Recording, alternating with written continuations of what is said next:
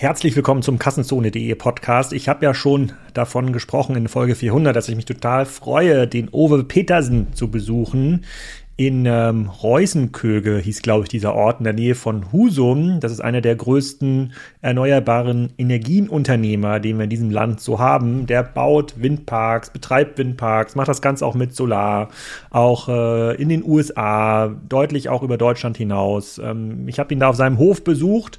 Ähm, bei dem arbeiten mittlerweile über 500 Leute. Der hat als Bauer angefangen vor ein paar Jahren, konnte mir da einiges zeigen, was möglich ist. Ich habe extrem viel gelernt und ich hoffe, dass auch auch ihr im Podcast eine ganze Menge mitnehmt. Ähm, ich glaube, dass äh, wir den Owe sicherlich in der ein oder anderen Veranstaltung nochmal sehen werden in den nächsten äh, Monaten. Der hat schon Ahnung und der hat auch nochmal gezeigt, dass es sehr stark an uns liegt, diesen äh, Energiewandel hinzubekommen. Und da legen wir uns doch erstaunlich viele Steine in den Weg. Gute Nachricht für alle Leute, die im Norden wohnen, in Schleswig-Holstein. Da gibt es genug Strom. Wir könnten ja das ganze Jahr auch mit Strom heizen, äh, wenn, das, äh, wenn das jemand möchte. Außer vielleicht in der Dunkelflaute, also wenn es draußen dunkel ist und kein Wind weht. Aber ansonsten sieht das ganz gut aus. Schlecht sieht es aus für viele, viele Bewohner im Süden Deutschland. Da wird auch der Nordlink nicht helfen, der ja ein bisschen Strom von Norden in den Süden transportieren soll. Es müssen dort einfach viel mehr Windkraft und Solar Anlagen gebaut werden. Aber warum das so ist und was das für Vor- und Nachteile hat, das erklärt Uwe gleich im Podcast. Ähm, war ein faszinierender Ausflug und einer der Gründe, warum ich auch diesen Podcast mache, um solche Leute mal vor Ort zu treffen, mit denen mal zu quatschen. Viel Spaß jetzt mit Uwe. Uwe, willkommen im Kassenzone-Podcast. Heute geht es um das wichtigste Thema unserer Zeit. Wie kriegen wir unsere Wohnung im Winter warm? Nein, wir reden über Energie. Ähm, wir sind hier zu Besuch bei GP Jewel in ich habe diesen Ortsnamen schon wieder vergessen. Reusenköge. Reusenköge, äh, nah an der Nordsee, ziemlich einsames Gebiet hier ähm, in Deutschland.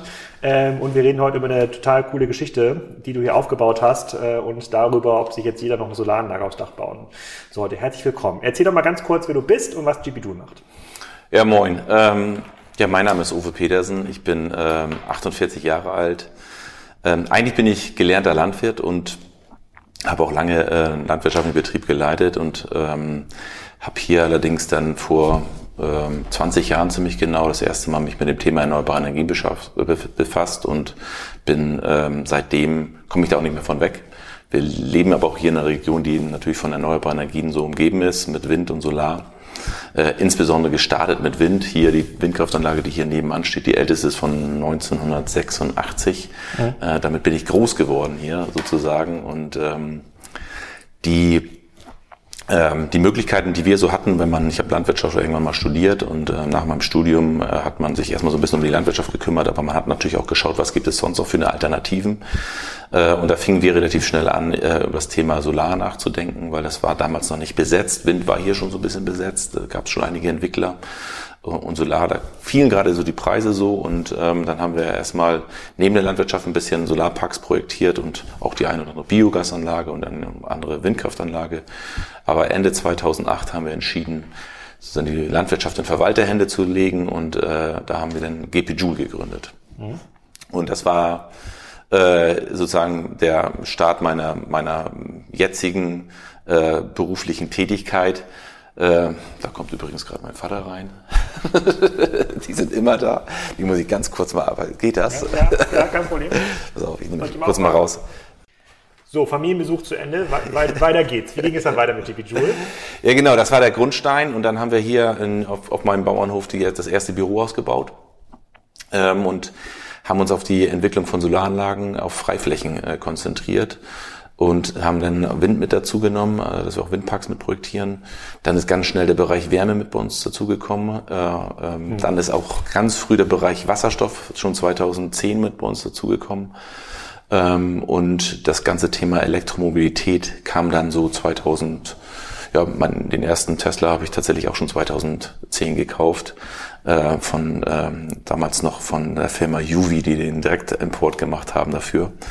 Ähm, und Jetzt sind wir mittlerweile ein äh, erneuerbare Energien Projektentwickler, der alle Bereiche der erneuerbaren Energien abdeckt und wir ähm, sind in Deutschland aktiv, wir sind in Italien aktiv, wir sind in Frankreich aktiv, wir sind in Irland aktiv und seit 2010 sind wir auch in Nordamerika aktiv.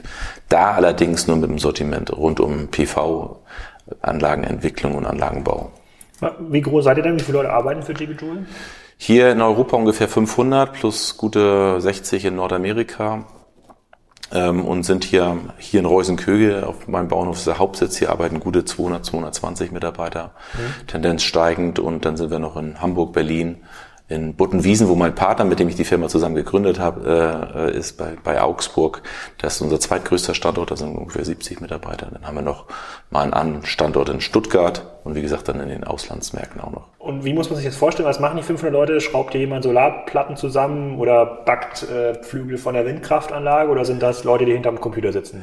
Das sind überwiegend Leute, die tatsächlich äh, eher nicht handwerklich arbeiten, sondern es sind eigentlich äh, bei uns Ingenieure, äh, Geologen und andere, die hier eher Projekte planen. Wir auch für eine große kaufmännische Abteilung, weil wir viele Parks auch in der Betriebsführung haben, in der kaufmännischen Betriebsführung, aber die auch Businessmodelle rechnen, wie sich Windparks und Solarparks rechnen oder auch andere Business mhm. Cases rund um Solar und Wasserstoff und Elektromobilität. Also es ist sehr planerisch. Wir sind ein klassischer äh, Planer, wir besorgen meistens auch die, die Komponenten äh, und wenn wir bauen, dann haben wir äh, die Verantwortung. Wir sind meistens Generalunternehmer, wenn, unsere, wenn wir unsere Anlagen bauen äh, und ähm, haben allerdings keine eigenen Handwerker äh, bei uns, außer im Bereich des Service, äh, gerade im Bereich des technischen Service für die Solaranlagen haben wir einige Elektriker auch bei uns eingestellt und andere ähm, ähm, äh, Facharbeiter und ähm, im Bereich der Elektromobilität mittlerweile auch sind wir auch stärker integriert in den Aufbau der Prozesse.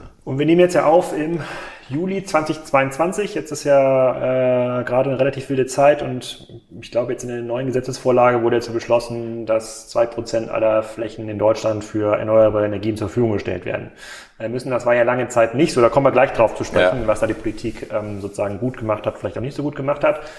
Meine Vermutung wäre jetzt eigentlich gewesen, äh, auch wenn wir hier ein bisschen abseits äh, in der Location sind, äh, in, in, in Deutschland, dass hier eigentlich Schlangen von Leuten stehen und jeder möchte jetzt eigentlich von dir eine Solaranlage oder eine Windkraftanlage projektiert haben. Entweder aus Angst, dass das irgendwie Gas ausgeht, eine alternative Energiequelle, oder aus einer reinen Ertragssicht, wo man sagt, so, die Preise gehen jetzt so hoch, jetzt kann ich endlich mein Feld äh, richtig nutzen, äh, dann müsste doch das Telefon gar nicht mehr stillstehen. Eigentlich hätte ich erwartet, ist eine Schranke hier, jetzt werden nur die Leute mit den größten Geldbündeln durchgelassen.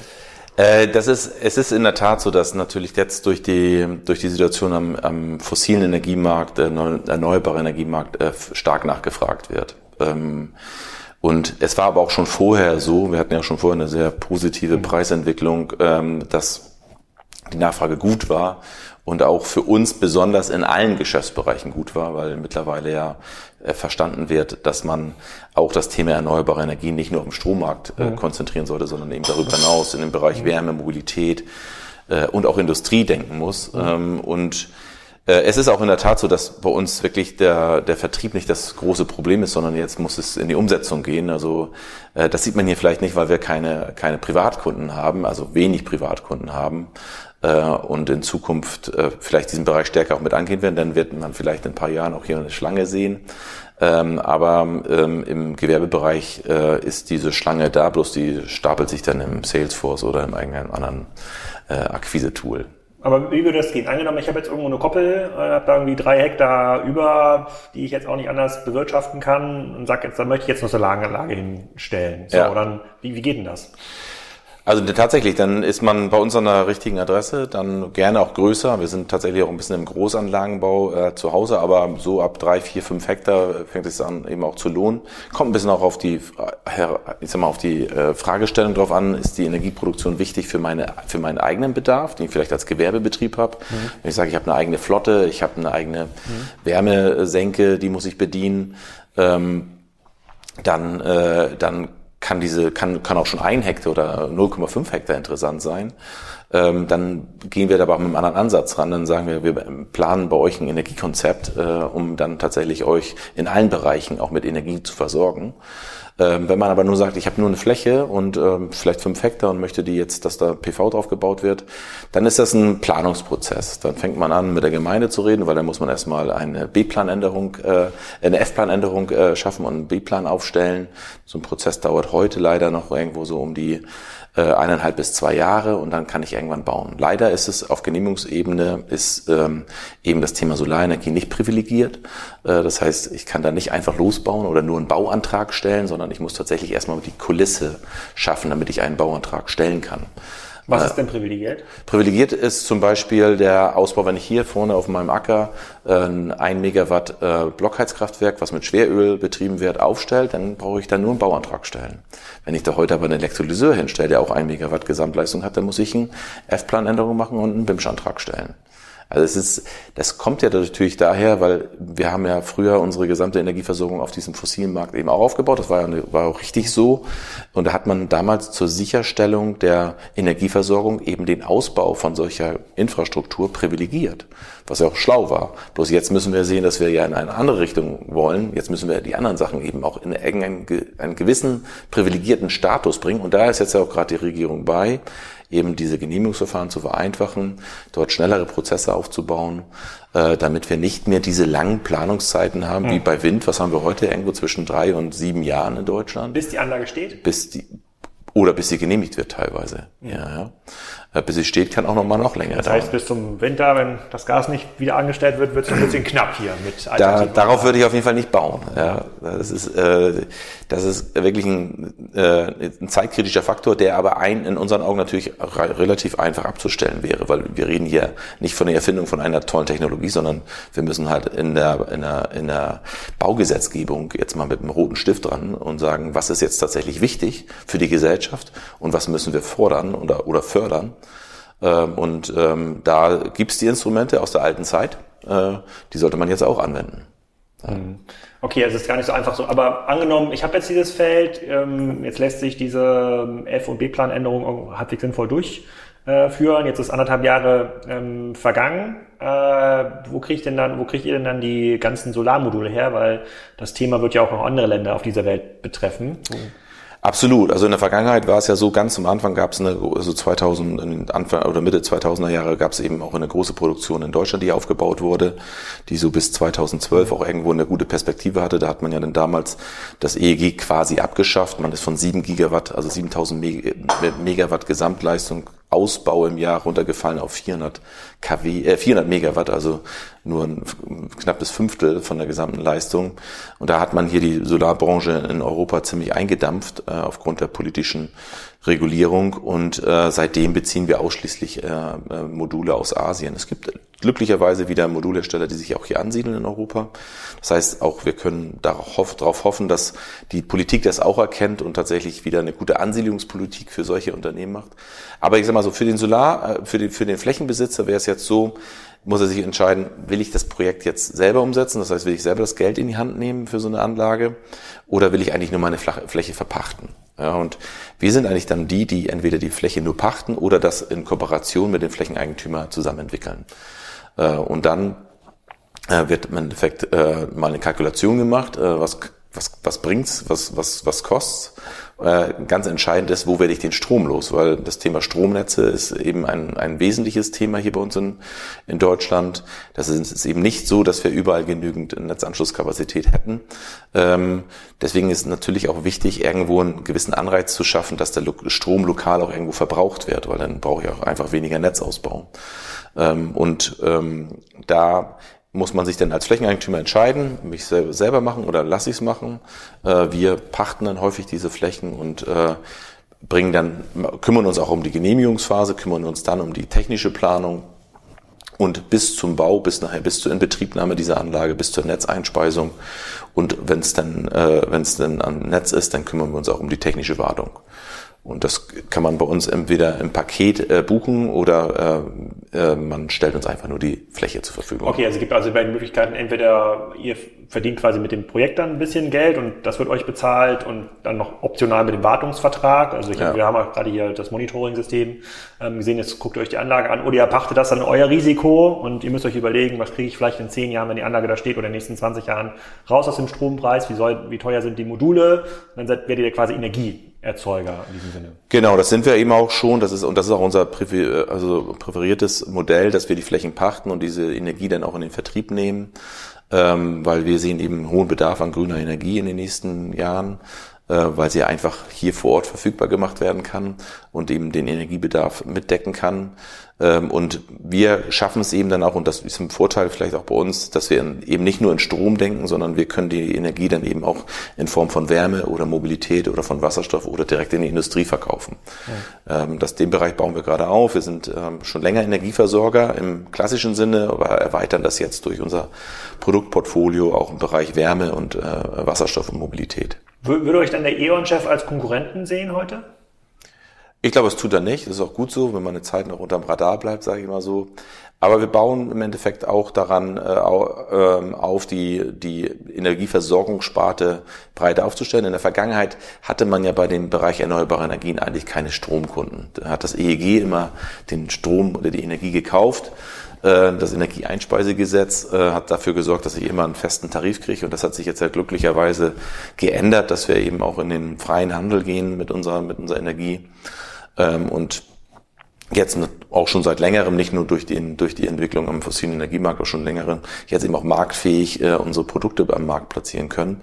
Und ähm, ja, wir sind dort in einer gewissen Art und Weise äh, Wettbewerber mit den Großen, aber wir sind auch in vielerlei Hinsicht auch Partner für die. Weil heute ein klassisches Stadtwerk hat in der Regel eine, eine Stromvermarktung, eine Gasvermarktung, aber kümmert sich nicht mehr um die eigene Erzeugung von, von, vom mhm. Strom oder kümmert sich auch nicht, vielleicht nicht, kann sich nicht überall um die Elektromobilität kümmern. Und da bieten wir gute Möglichkeiten an, ob das nun White Label Oberflächen sind, wo sie dann mit unserem Tools Planung machen können für ihre Ladeinfrastruktur mhm. äh, oder ob wir Wärmenetze für sie ausbauen. Also da sind wir eher auf dem Kooperationsweg, äh, als statt da stark in den Wettbewerb zu gehen. Ähm, aber du hast gerade auch gesagt, ähm, ihr könnt Energie im freien Markt verkaufen. Wie funktioniert das? Angenommen, ich habe jetzt ein großes eine große Aluminienhütte in Baden-Württemberg. Die braucht extrem viel Strom, habe ich jetzt irgendwie gelernt. Ja. Ähm, und äh, jetzt wird mir der Strom zu teuer vom nächstgelegenen Atomkraftwerk oder vom nächstgelegenen Gaskraftwerk. Kann ich dann auf irgendeine Webseite gehen und sagen, ich möchte jetzt von GP Joule für 35 Cent pro Kilowattstunde den Strom kaufen, statt von E.ON für 45 Cent? In der Tat, äh, auch seit gestern Morgen haben wir das Portal äh, neu aufgesetzt, wo wir eben Gewerbekunden und Privatkunden mit äh, Strom versorgen können. Kann man sich darauf an, da einloggen und dann äh, einen, Privatkundenstromvertrag. Wie heißt auf, das? Äh, das läuft auf, auf GP Joule. Ja. Äh, ähm, ähm, das ist, äh, ich meine, das ist www.plus-gpjoule.de. Ja. Das, find, das, find, das finden wir auf jeden Das müssen wir rausfinden. Mhm. Genau. Ist so neu, dass ich es so, nicht, dass ich so dann, nicht aus dem Ärmel schütteln Und dann geht jetzt quasi der, der, die Aluminiumhütte darauf und sagt, äh, bitte gib mir für die nächsten acht Stunden 1000 Megawatt. Genau, da, da schließt man halt Verträge ab dann und da muss man wissen, was für ein Profil hat äh, die Aluhütte. Früher hat man ja mal gesagt, äh, dass eine Aluhütte total immer Grundlast braucht und wenn es einmal abgeschaltet wird, gleich ein fester Aluklumpen da rausgefahren wird. Äh, man weiß ja mittlerweile auch, dass auch so eine Aluhütte auch flexibel fahren kann, weil sie kann ja auch mal ein bisschen mehr Temperatur reinbringen und dann auch mal wieder ein bisschen äh, eine Zeit ohne, ohne direkten Strombezug arbeiten. Und das ist, glaube ich, auch ein ganz wichtiger Punkt, den wir lernen müssen. Wir müssen eben ähm, die erneuerbaren Energien äh, die erneuerbare Energienerzeugung mit verstehen. Wenn man ein bisschen zurückschaut, dann hat man da, hat man, gibt's ja nur eine Grundlast wegen den Atomkraftwerken und Kohlekraftwerken. Die laufen einfach am besten, wenn sie kontinuierlich Strom produzieren. Und das hat man die letzte Jahr, die letzten Jahren auch super incentiviert. Man hat nämlich dann gesagt, lieber Privatkunde, wenn du nachts noch deinen Speicherofen anmachst, dann kriegst du einen günstigeren Stromtarif.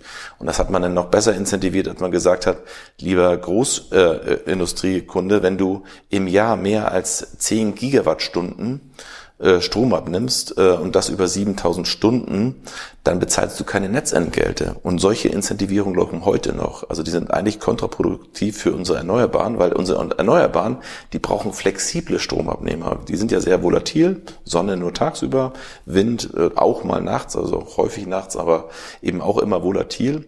Äh, und wenn ich es schaffe, die, äh, den Verbrauch möglichst ähm, mit der Erzeugung zu synchronisieren, kriege ich auch viel schneller viel mehr erneuerbare Energien ins Stromnetz rein. Und da sind wir heute leider noch nicht. Deswegen würden wir heute eine Aluhütte eben anbieten.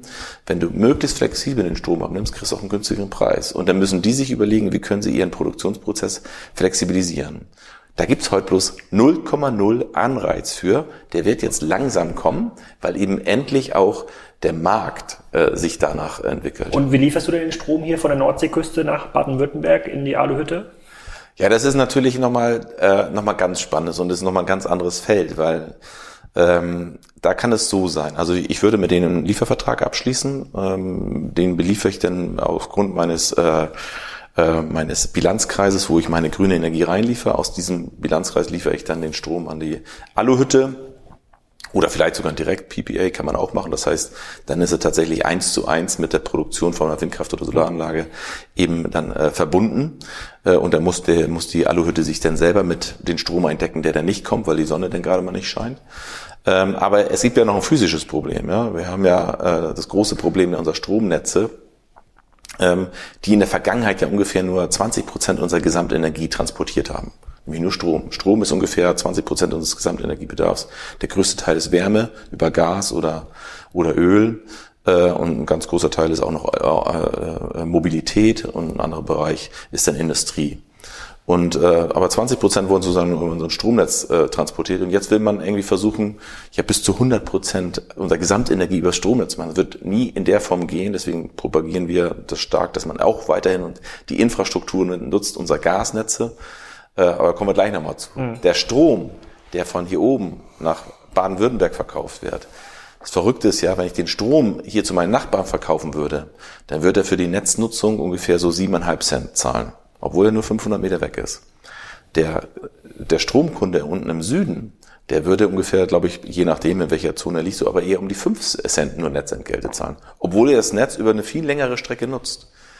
Und der Punkt ist, zwischen Norden und Süden kann ich nicht durchgängig Strom transportieren. Es gibt da äh, Netzengpassgebiete, wo ich einfach nicht durchkomme. Da, die sind auf eine gewisse Leistung begrenzt. Und deswegen löse ich ganz häufig mit so einer Strom, äh, mit so einer, mit einer Strombelieferung, vertraglichen Strombelieferung, die gar nicht physisch stattfinden kann, weil das Netz das nicht schafft, löse ich sogenannte Redispatch-Kosten aus. Das heißt, der, der Stromkunde muss mit einem anderen Strom beliefert werden, meistens der aus Gaskraftwerken, gerade aktuell, ganz wird häufig gefahren, weil eben viel Energie aus dem Norden in den Süden soll, gar nicht beliefert werden kann. Dann wird die Alternativbelieferung mit Gas gemacht, also weil die Regelkraftwerke in Deutschland eben Gaskraftwerke sind, die dann die sozusagen die Differenz zwischen wirklicher Belieferung und äh, Bezug eben ausgleichen. Ähm, und äh, diese Redispatch-Kosten, die werden umgeschlagen auf die Netzentgelte. Das heißt, das bezahlt dann jeder Bürger mit. Ja, und zusätzlich kann ja noch sein, dass wenn hier oben viel Wind ist und der Kunde da unten in Bayern den Strom oder in Baden-Württemberg den Strom abgekauft hat, dass ich hier oben auch schon, schon ein Netzengpassgebiet habe, was ich hier ganz häufig gerade hier bei uns in der Region habe, da werden die Windkraftanlagen auch abgeschaltet. Das heißt, ich produziere mit dieser vertraglichen Verknüpfung von der Windkraftanlage zu dem Abnehmer in Baden-Württemberg einmal Redispatch-Kosten unten, weil ich die physischen Leitungen nicht nach Bayern habe und einmal äh, Energieeinspeisemanagementkosten, äh, das sind Eismannkosten, äh, die entstehen, weil die Windkraftanlage gar nicht ihren Strom produzieren kann, weil das Netz hier oben schon zu ist. Und dadurch äh, und diese Kosten werden auch wiederum auf die Netzentgelte umgelegt.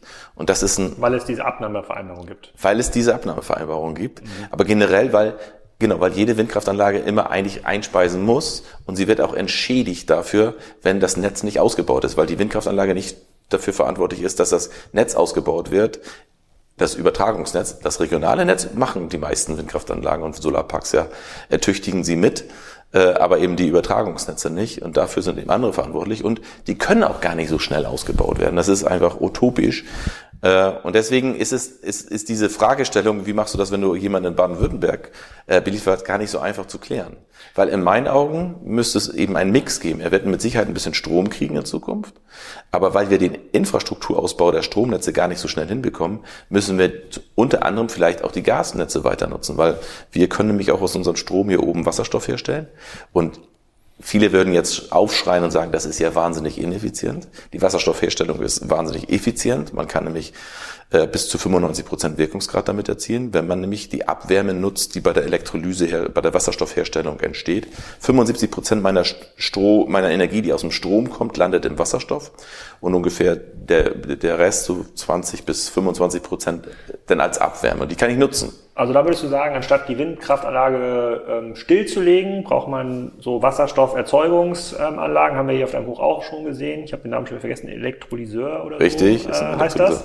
Genau, im Grunde genommen so ein Container großer Block, der kann dann äh, den Strom nehmen und da kommt dann hinten ähm, ja, erstmal äh, Wasserstoff als Gas raus und da äh, könnte man noch einen Verdichter dahinter bauen, habe ich glaube ich unten so ein Modell gesehen. Genau. Dann könnte man es auch verflüssigen. Ähm, und Auch erstmal komprimieren. Verflüssigen würden wir es nicht gleich, erstmal nur komprimieren. Man geht ja hoch bis Druckstufen im Gasnetz so 60, 80 Bar und in Trailern bis 200, 300 Bar, je nachdem welche Nutzung ich da Aber du sagst, dieses Gas könnte man eigentlich nehmen und durch die existierenden Gasnetze, die wir ja schon haben, haben die, hat die deutsche Bevölkerung jetzt ja gelernt, woher die ganzen Gasnetze kommen, na, viele aus ja. Russland, Nord Stream 1, Nord Stream 2, überall gibt es und man könnte Wasserstoff als Gas dort auch transportieren. Ja.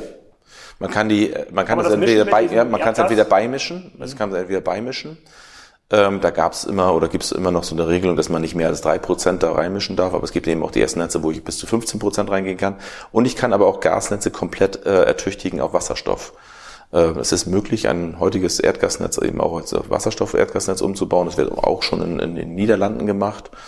Ähm, und das ist ja nicht immer nur eine Nutzung, wenn ich, ich würde das ja nur in den Süden schicken dann, ne, dieses Gas, wenn ich hier oben keine alternative Nutzung hätte. Weil am besten ist es natürlich immer so, dass ich die Energie dort verbrauche, wo sie auch äh, ja. produziert wird. Deswegen ist es ja auch wichtig, dass im Süden mehr Windkraft und Solar auch, auch ausgebaut ja. wird, weil die können sich nicht nur darauf verlassen, dass wir im Norden alles ausbauen. Wir tun es trotzdem, weil wir auch hier günstig produzieren können und auch bessere Voraussetzungen haben, was die Akzeptanz angeht. Mhm. Ja, aber ähm, wichtig ist, dass man die Energiewirtschaft in Zukunft nicht mehr in diesen jeweiligen Sektoren betrachtet, Strom, Wärme, Mobilität, Industrie, sondern in Zukunft kommt eben alles an Energie aus den Windkraftanlagen und äh, Solaranlagen, wenn wir sie, wenn wir den Klimawandel, ich sag mal, äh, bekämpfen wollen, dann müssen wir eben in diese Technologien investieren. Nur so kriegen wir CO2-freie äh, Elektronen äh, produziert und die dann wiederum durchgängig durch alle Sektoren äh, durchfließen müssen. Oh, okay, aber ich, wir sind ja gerade hierher gefahren und man sieht hier quasi so hinter, sag mal, hinter die Grenze ist immer die bisschen die A7, dahinter beginnt ja in, in, in Schleswig-Holstein so die Marsch, da wird es deutlich flacher, überall stehen große Windkraftanlagen, da standen schon einige still. Ähm, ist es denn so schwer, daneben so einen Elektrolyseur zu stellen, äh, um da Wasserstoff zu erzeugen? Oder gibt es keine Abnehmer dafür? Also man muss natürlich, man hat natürlich ein bisschen das Henne-Ei-Problem. Ja, ne? Wir haben uns ähm, wir haben, wir haben ähm, uns ein bisschen darauf fokussiert, äh, den Mobilitätsmarkt erstmal anzugehen, weil in der Mobilität wird bekanntlich immer am meisten Geld ausgegeben pro Kilowattstunde, also pro Liter äh, Benzin. Wenn man das mal umrechnet, in einem so einem Liter Benzin sind ja ungefähr 10 Kilowattstunden drinne. Ja. Da bezahlt man heute zwei Euro für, also 20 Cent pro Kilowattstunde, die man bezahlt. Und davon verfeuert man ja gleich 80 Prozent direkt in die Atmosphäre. Also da gibt's keine große Preissensibilität. Merken wir, wir fahren auch immer noch alle mit dem Auto.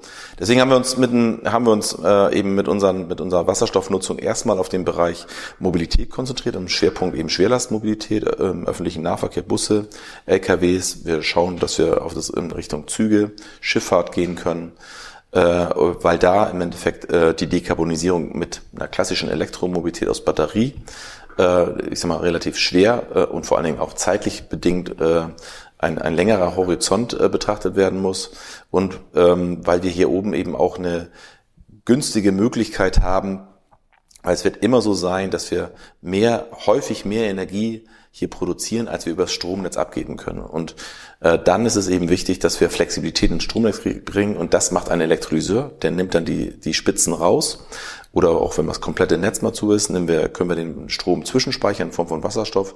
Und den wollen wir dann oder machen wir heute schon, vertanken wir dann hier an Busse im öffentlichen Nahverkehr äh, oder an PKWs oder an LKWs äh, und damit schaffen wir eine ganz besondere, äh, einen besonderen Zusatznutzen, weil hier in dieser Region war es bis vor kurzem immer so, man hat zwar die Windkraftanlagen gesehen und einige haben auch daran verdient, nämlich die direkt daran beteiligt waren, aber für die Gesellschaft vor Ort war der wirklich spürbare Nutzen eigentlich nie da.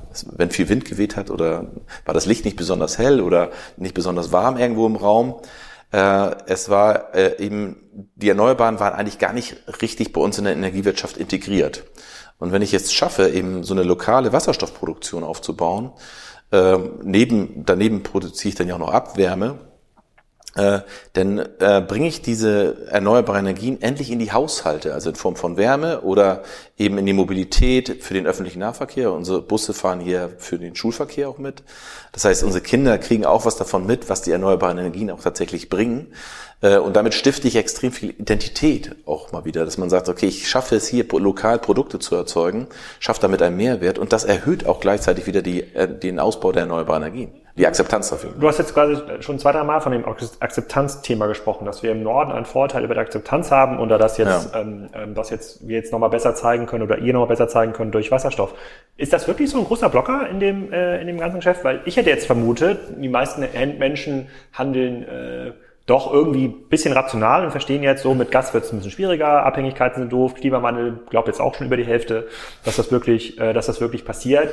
Es müsste doch eigentlich für eine rational denkende Gemeinde auch in Baden-Württemberg kein Problem sein, dort mal ein paar Hektar Felder äh, mit Solaranlagen zu bestücken oder mal eine Windkraftanlage hinzubauen. Aber so, so wie du redest oder wie ich es verstehe, scheint das ein Riesenblocker zu sein noch. Ja, es ist auch definitiv ein Riesenblocker. Ich meine, guckt man sich die Baugesetzgebung in Bayern und Baden-Württemberg an, speziell Bayern, äh, und auch andere äh, äh Bundesländer haben immer noch die 10H-Regelung äh, stehen. Das heißt, man muss mit der Windkraftanlage von der Wohnbebauung das Zehnfache der Windkraftanlagenhöhe entfernt bleiben, also über zwei Kilometer. Dann findet man in Bayern nicht viele Orte, wo man noch was aufbauen kann, ja, weil Bayern ist ja relativ ja. dicht besiedelt. Und wir sind hier, bei uns sind wir so bei, gestartet mal so bei 600 Meter, dann kamen wir auf 800 Meter und heute sind wir bei 1000 Meter also die Hälfte davon. Und wir sind ein nicht so dicht besiedeltes Land und können dadurch, dadurch viel mehr äh, erneuerbare Energien auch integrieren. Und ein Problem habe ich doch auch, ähm, und das kann ich auch ein bisschen verstehen, die, äh, die Bevölkerung in Bayern ist es einfach nicht gewohnt, auf so eine Windkraftanlage zu schauen.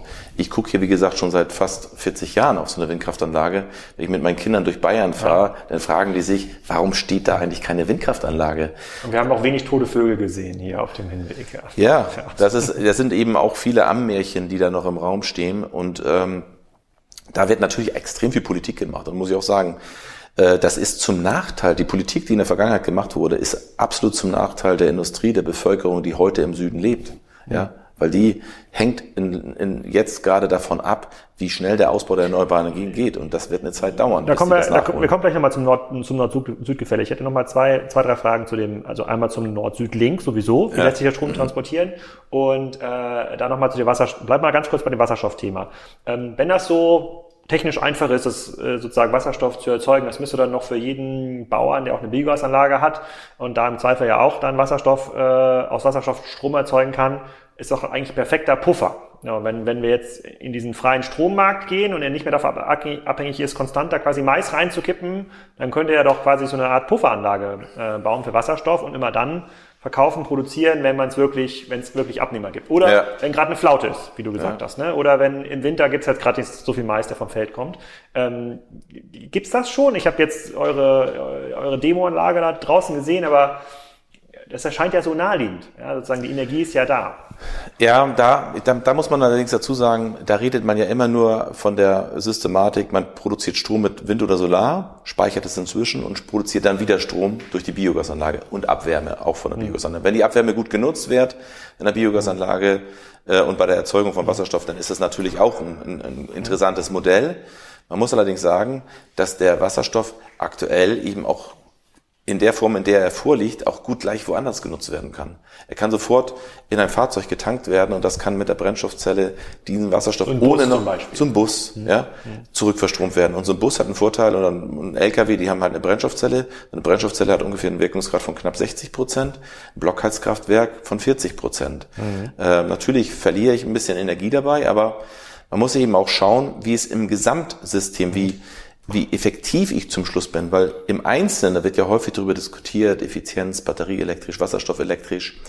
Äh, Im Einzelnen ist natürlich so ein, so ein Auto mit einer Batterie äh, hochgradig effizient. Aber wenn ich zum Beispiel so ein Auto mit einer Batterie nachts irgendwo im, im Winter mal laden sollte, an einem Supercharger vielleicht irgendwo in Deutschland, dann ist der Strom, der da dann reingeht, höchstwahrscheinlich irgendwo vorher zwischengespeichert gewesen weil er nicht extra dafür produziert wird, gerade mit einer Windkraftanlage oder so einer Anlage. Das heißt, ich brauche die Flexibilität, um auch in Zukunft die batterieelektrische äh, Mobilität auch durchgängig zu versorgen äh, mit Strom. Da werden wir auch noch Einsparungspotenzial sehen und so, was alles, was dazugehört. Aber wenn wir glauben, dass wir ohne diesen großen Puffer, äh, der mit mit äh, Wasserstoff eben erzeugt werden kann, leben können, der ist, ist auf, dem, auf dem Holzweg, weil wir werden äh, um uns tatsächlich auch unabhängiger zu machen, weil heute wird ja dann gerne gesagt, wir kaufen dann LNG, was auch nicht grün ist, äh, oder Wasserstoff aus dem Ausland. Ja, es wird nicht passieren. Ja, auch da müssen wir uns überlegen, ob wir das überhaupt wollen, weil es hat dann erstmal die gleiche Abhängigkeit, die wir heute haben. Ähm, und auf der anderen Seite muss man auch sagen, wollen wir unseren Kolonialismus so fortfahren, weil es eine gute Tradition war, oder wollen wir auch mal daraus lernen? Hm. Ja. Also du sagst quasi, Wasserstoff kann ein guter, ist eine gute Pufferlösung und für sozusagen Mobilität mit schweren Fahrzeugen sicherlich auch eine weiterhin eine Zukunftstechnologie. Absolut. Und dann muss man eben auch immer verstehen, zum Beispiel eine Windkraftanlage würde nie nur Wasserstoff erzeugen mit dem Strom aus einer Windkraftanlage würde ich nie nur Wasserstoff erzeugen, sondern ich würde in, Zukunft sieht eine Vermarktung von dem Strom aus einer Windkraftanlage so aus, dass ich natürlich alles das, was ich direkt an Strom vermarkten kann, auch über Strom vermarkte. Mhm. das, was ich nicht so gut vermarkten kann, wo ich vielleicht auch nicht so einen guten Preis bekomme, das speichere ich eben zwischen in Wasserstoff und versuche dann, mit, mit Wasserstoff komme ich dann eben auf zig andere Märkte, nämlich in die Mobilität, in die Industrie oder auch in die Wärmeversorgung. Und häufig ist eben das Stromnetz der begrenzende Faktor für meine Stromvermarktung. Ja. Und da wird den Deutschen gerne aus der Bundes Regierung suggeriert, dass das Stromnetz, das ist wie eine Batterie, da müsst ihr alles einspeisen und da könnt ihr die ganze Energie loswerden. Aber das ist leider nicht so. Okay, okay, verstehe ich. Das kann also auch mal, vielleicht sehen wir dann in zehn Jahren, dass so kleine Wasserstoff-LKWs an den Windkraftanlagen vorbeifahren, die das dann einsammeln, den erzeugten Wasserstoff und, und weiter transportieren. Okay, dann kommen wir mal Das sehen wir höchstwahrscheinlich schon früher, bin ich mir okay. ziemlich sicher. Kommen wir mal, bleiben wir mal kurz beim Stromnetz. So, jetzt haben wir ja oft gelesen, oder ich habe oft gelesen, es wird jetzt ein Nord-Süd-Link ähm, ähm, gebaut, der jetzt diesen Strom, der jetzt hier über ist in Schleswig-Holstein, dann nach Köln oder mal wegen Stuttgart transportiert. Wenn ich richtig verstanden habe, ist dieses, heute haben wir 20 Prozent ähm, sozusagen sind im Netz sozusagen Energie, die wir verbrauchen. Wenn wir jetzt anfangen wollen, Mobilität, Heizung, was auch immer, immer mehr mit Strom zu erzeugen, dann fehlt uns jetzt 80 Prozent Netz. So, ähm, dieser Nord-Süd-Link, der macht ja nicht 80 Prozent Netz, sondern er sorgt ja nur dafür, dass wir jetzt immer eine größere Distanz aus dem Norden nach Süden so ein bisschen mehr Strom transportieren können. So, was genau löst es denn? Es warten ja alle darauf, dass der jetzt angeht. Oder gibt es den vielleicht schon? Ja, ich meine, die Planung ist ja schon seit über zehn Jahren aktiv. Die Realisierung wird auch in den nächsten zehn Jahren äh, angestrebt. Äh, wird vielleicht jetzt auch ein bisschen schneller gehen durch die neue Gesetzgebung. Ähm, aber wir reden da dann vielleicht über vier oder acht Gigawatt Leistung, die in den Süden trans transportiert werden kann. Und das ist halt, wenn man weiß, dass wir jedes Jahr äh, ungefähr so 50 Gigawatt erneuerbare Energien jedes Jahr ausbauen wollen, 30 Gigawatt Solar, 10 Onshore-Wind, 10 Offshore-Wind, dann ist das halt leider nur ein ganz, ganz kleiner Bruchteil dessen, was wir in den Süden transportieren müssten. Also 8 Gigawatt sozusagen, 8 Gigawatt äh, äh, Kapazität. Pro, pro Jahr können wir transportieren. Das ist eine Kapazität, das ist eine Kapazität, die kann 8 Gigawatt Leistung aufnehmen, mhm. äh, dieses Netz. So ist es, glaube ich, geplant in der vollen Ausbaustufe. Ah, okay, okay, aber das heißt, wenn so. alleine, wenn, okay, ich versuche versuch noch quasi zu, also angenommen, wir, wir würden jetzt 50 Gigawatt neue Leistung installieren pro Jahr, sind wir ja nicht, kommen ja. wir gleich nochmal dazu, äh, dann könnte nur von dieser neu gebauten Leistung aus einem Jahr, könnte da noch könnte noch nicht mal 20 Prozent über den Nordlink transportiert werden. Genau. Ah, okay. Ja, ja. Gut. Ja, und, und da muss man auch sehen, es ist auch eine recht, ein recht teurer Ausbau. Ne? Also der Ausbau ist irgendwie geplant mit 3.000, 4.000 Euro pro KW. Also relativ teuer, wenn man überlegt, dass so ein Elektrolyseur irgendwo 800 Euro pro kW kostet, der die gleiche Aufgabe übernimmt. Er nimmt Stromleistung auf mhm. Und verteilt es dann wieder in, in, Form von Wärme mhm. und in Form von Wasserstoff. Und die Gasleitung, die vom Norden nach Süden liegen, die haben wir ja schon. Und die haben Kapazitäten bis zu einige, es gibt Gasleitungen, die haben Kapazitäten von fast 40 Gigawatt. Eine mhm. Gasleitung, ja. Also das, das, und da muss man eben sehen, wir müssen, es geht hier nicht entweder oder. Wir brauchen beides, ohne Frage. Wir müssen alles, gerade alles nutzen, um eben dieses Ziel bis 2030 tatsächlich dieses eineinhalb Grad Ziel einhalten zu können und die CO2-Mengen zu drosseln. Dafür müssen wir jetzt alle Möglichkeiten nutzen. Und eins ist doch so, die Infrastruktur, die im Boden heute schon verbuddelt ist, die braucht keinen weiteren CO2-Aufwand, um äh, wieder gebaut zu werden. Das was bei den anderen Netzen muss ich das mit einplanen.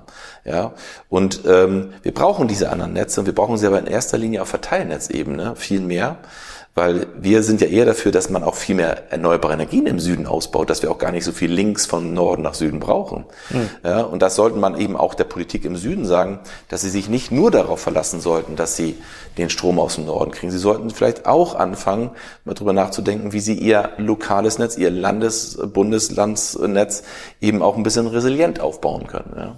Wie, wie viel wird denn ausgebaut? Du hast ja angefangen 2008 war das noch die Hochphase, wo noch Solarmodule äh, produziert wurden in, ja. in Deutschland? Ähm, ja. Ich hatte mal verstanden, da waren wir irgendwie mal führend und dann haben wir die ganzen Geräte verkauft nach China und jetzt, kommen, jetzt kaufen wir alles wieder zurück von da. Aber wie viel wird denn jetzt überhaupt ausgebaut und wie viel wurde damals ausgebaut pro Jahr? Also in den Jahren, ich glaube von 2008 bis 2012 wurden, glaube ich, ungefähr sieben Gigawatt Solar im Jahr ausgebaut. Mhm. Ich habe jetzt auch nur die Zahlen von Solar im Kopf. Ähm, und ist ja auch eins der, ich sag mal, der, der Technologien, die am schnellsten ausbaubar sind, weil ich einfach viel kürzere Planungsprozesse habe äh, und die Anlagen auch einfacher zusammenbauen kann, da auch nicht so viel Ressourcen aufwenden muss. Ähm, und äh, jetzt wollen wir eben diese Anlagen, die Installationsleistung verdreifachen, äh, fast vervierfachen im, im, im Solarbereich. Das kriegen wir auch hin, weil allein die Solarmodule schon über die doppelte Leistung haben, die wir heute verbauen. Ähm, das heißt, auf der gleichen Fläche, wie ich früher gebaut habe, bekomme ich heute das Doppelte an Leistung auf. Ähm, und wir haben einfach auch, jetzt merkt man ja überall, überall in jeder Gemeinde, kennt doch jeder, gibt es eine Solarparkplanung. Also es sind jetzt auch wirklich viele Anlagen in der, in der Projektierung, in der, in der Planung für den Ausbau. Ähm, das heißt, ich glaube, das kriegen wir hin und das kriegen wir auch gemeistert, wenn wir eben uns jetzt auch ein bisschen darum kümmern, dass wir natürlich wieder die Produktionskapazitäten von den Modulen auch wieder nach Europa holen. Ich rede explizit von Europa, weil es wird vielleicht in Deutschland sein, es wird vielleicht aber auch in den anderen Ländern sein, weil ganz Europa braucht natürlich äh, auch Ausbauleistungen. Wir sind auch in einer Art in einem, in einem äh, europäischen Energiemarkt zum Teil, muss man sagen, weil auch dort die Stromnetze natürlich alle begrenzt sind in ihrer Kapazität. Aber wir müssen das Thema der Energiewende auch schon europäisch denken äh, um auch alle dabei mitzunehmen. Weil wir merken heute zum Beispiel, es wurde ja noch nie so viel Gas verbraucht wie dieses Frühjahr für die Stromversorgung, äh, für den Stromverkauf nach Frankreich. Man hat in den letzten Monaten so viel Gas verbraucht für die Stromproduktion in Frankreich, weil da die höchsten Strompreise am Markt waren. Äh, wir sind also voll im europäischen Markt und müssen da mitdenken, je nachdem, wie weit wir auch, ich sag mal, den, den Energiemarkt weiterentwickeln wollen, dürfen wir das nicht übersehen. Aber wir schauen natürlich ganz klar auf den dezentralen Markt, also auf den in der Gemeinde, im Land, in einer Region, in einem, in einem, in einem äh, Verteilernetz, weil wir sind hier an physischen Barrieren gebunden und nicht an, äh, an, an anderen Barrieren, sondern wir müssen immer sehen, dass wir die, die das Netz ist halt nicht äh, äh unendlich zu, äh, steht nicht unendlich zur Verfügung, es kann nur begrenzt aufnehmen und sobald ich irgendwas, das habe ich ja anfangs gesagt, sobald ich irgendwas ausgleichen muss, wird's teuer. Mhm. Und dann habe ich das Problem, dass der Energiepreis beim Endverbraucher wieder durch die Decke schlägt, weil wir können den Solarstrom und den Windstrom sehr, sehr günstig produzieren. Heute ist er teuer, weil eben viel Spekulation im Markt ist. Und das in erster Linie aufgrund der fossilen Energiepreise. Und ähm, da partizipiert jetzt gerade die erneuerbare Energiebranche von. Äh, aber ich nehme langfristig sind die Produktionskosten tatsächlich von Solarstrom und Windstrom gigantisch günstig. Äh, Nochmal ganz kurz Verständnis zu, der, zu dem Frankreich-Kommentar. Du sagst quasi, äh, deutsche Gaskraftwerke, also die mit Gas Strom erzeugen, haben für Frankreich Strom produziert, obwohl die ja so viele Atomkraftwerke haben, die offensichtlich nicht genug Strom produziert haben. Die Also jeder, der auf Atom baut, muss nur nach Frankreich gucken und sich den Strommarkt jetzt gerade auch im Frühjahr anschauen. Äh, da gab es Ansagen äh, von der Regierung, bitte nicht so viel Strom äh, zu verbrauchen, gerade unter der Woche nicht, äh, sondern nur am Wochenende. Weil, da die Industrie Strom braucht. Weil da braucht die Industrie Strom, ja. Und äh, da hatten wir deutlich höhere Strompreise als hier in, in Deutschland. Mhm. Also äh, auch da muss man, denke ich mal, mit vielen Märchen mal auf, äh, viele Märchen mal aufdecken, mhm. äh, gerade was äh, die äh, Nuklearstrategie angeht. Wir sind natürlich auch überhaupt nicht happy darüber, dass äh, man äh, Atomstrom und Gas jetzt auch als Grünstrom einstufen möchte. Ähm, das sind verkehrte Anzeichen, das ist, geht in die verkehrte Richtung. Und das ist auch so ein bisschen das Problem. Es ist genauso, wie ich sage, äh, Wasserstoff kaufe ich aus dem Ausland. Das gibt für jeden nochmal so ein Hintertürchen, wo man sagt, bevor ich hier eine Windkraftanlage stehen habe, dann, ich habe doch mal gehört, dass der Wasserstoff vielleicht auch aus, aus Afrika zu mir kommt oder Atom ist irgendwie vielleicht doch besser. Das heißt, man wartet, man, man, man, man schafft so eine, so eine Pseudo-Alternative, die dafür sorgt, dass es eben auch Gegenstimmen auf einmal gibt. Weil du gerade gefragt hast, warum ist die Akzeptanz nicht so hoch? Auch das ist ein Grund dafür, warum die Bevölkerung sagt, es gibt ja vielleicht noch eine Alternative. Vielleicht nicht in meinem Hintergarten, so man so schön mal sagt, sondern vielleicht ist es auch schöner, wenn ich dann, wenn wir das dann wieder irgendwie aus eigenem Land bekommen, wo wir nicht genau wissen, wie das produziert wurde. Okay, bleiben wir bei, kurz bei diesem dezentralen, äh, bei dieser dezentralen Idee. Wir sind jetzt quasi hier in, äh, in Schleswig-Holstein. Hier gibt's jetzt an jeder Ecke eine Windkraftanlage und auch ich sehe überall Solarfelder, vor allem an der A7 habe ich das Gefühl, so alle 100 Meter wird da so ein Solarfeld gebaut. Macht ja auch Sinn, da stürzt, äh, da stürzt die wenigsten. Ähm, müsste das dann nicht so sein, dass Strom in Schleswig-Holstein viel billiger ist als in Bayern? Das müsste so sein. Ja, es ist aber leider genau das Gegenteil, weil wir bezahlen hier oben äh, die, die lokalen Netzausbaukosten legt man sozusagen nur in den verschiedenen äh, Zonen um. Äh, und das, weil wir hier so viele erneuerbare Energien ausgebaut haben, unter anderem auch Mecklenburg-Vorpommern oder auch Brandenburg, äh, haben dadurch äh, die höchsten Netzentgelte. Und in der Vergangenheit war es so eben so, dass der Kostenanteil der Netzentgelte höher war als die reinen Stromherstellungskosten. Äh, äh Heute hat sich das alles ein bisschen gedreht, weil die Herstellungskosten oder der Strompreis selber höher geworden ist, aber die Netzentgelte quasi ja jetzt durch diese Öl- und Gaskrise nicht unbedingt teurer geworden sind. Aber hier ist der Strom immer so zwei, drei Cent teurer als zum Beispiel in, wenn ich in München diesen aber, gleichen Strom kaufe. Aber wenn ich jetzt bei diesem Portal, wie auch immer jetzt die Domain ist, plus minus ja. GP äh, Joule, wenn ich da jetzt als Privathaushalt einen Vertrag abschließe und ich weiß, ihr betreibt jetzt einige Windkraftanlagen, Solarkraft, äh, Solaranlagen in Schleswig-Holstein, müsstet ihr mir doch als Schleswig-Holstein Einwohner günstiger Strom liefern können, weil das auch irgendwie vorliegt, oder könnte das nicht? Nee, das ist definitiv nicht möglich, solange wir das über das öffentliche Stromnetz machen. Wir können eine Direktbelieferung machen, das heißt, wir können also ohne das Stromnetz zu äh, berühren, äh, äh, Industrieunternehmen oder auch eine Kommune auch mit Strom versorgen, das würde gehen. Also so ein Eigenverbrauch äh, für, von, der, von der Windkraftanlage. Das machen wir heute auch schon. Wir haben zum Beispiel auch Großkunden wie Airbus in, in, in Bayern, die wir direkt mit einer Solaranlage direkt versorgen. Ähm, aber äh, über das öffentliche Netz ist es nicht machbar. Nein. Also, Obwohl ihr geringere Energieerzeugungskosten äh, habt.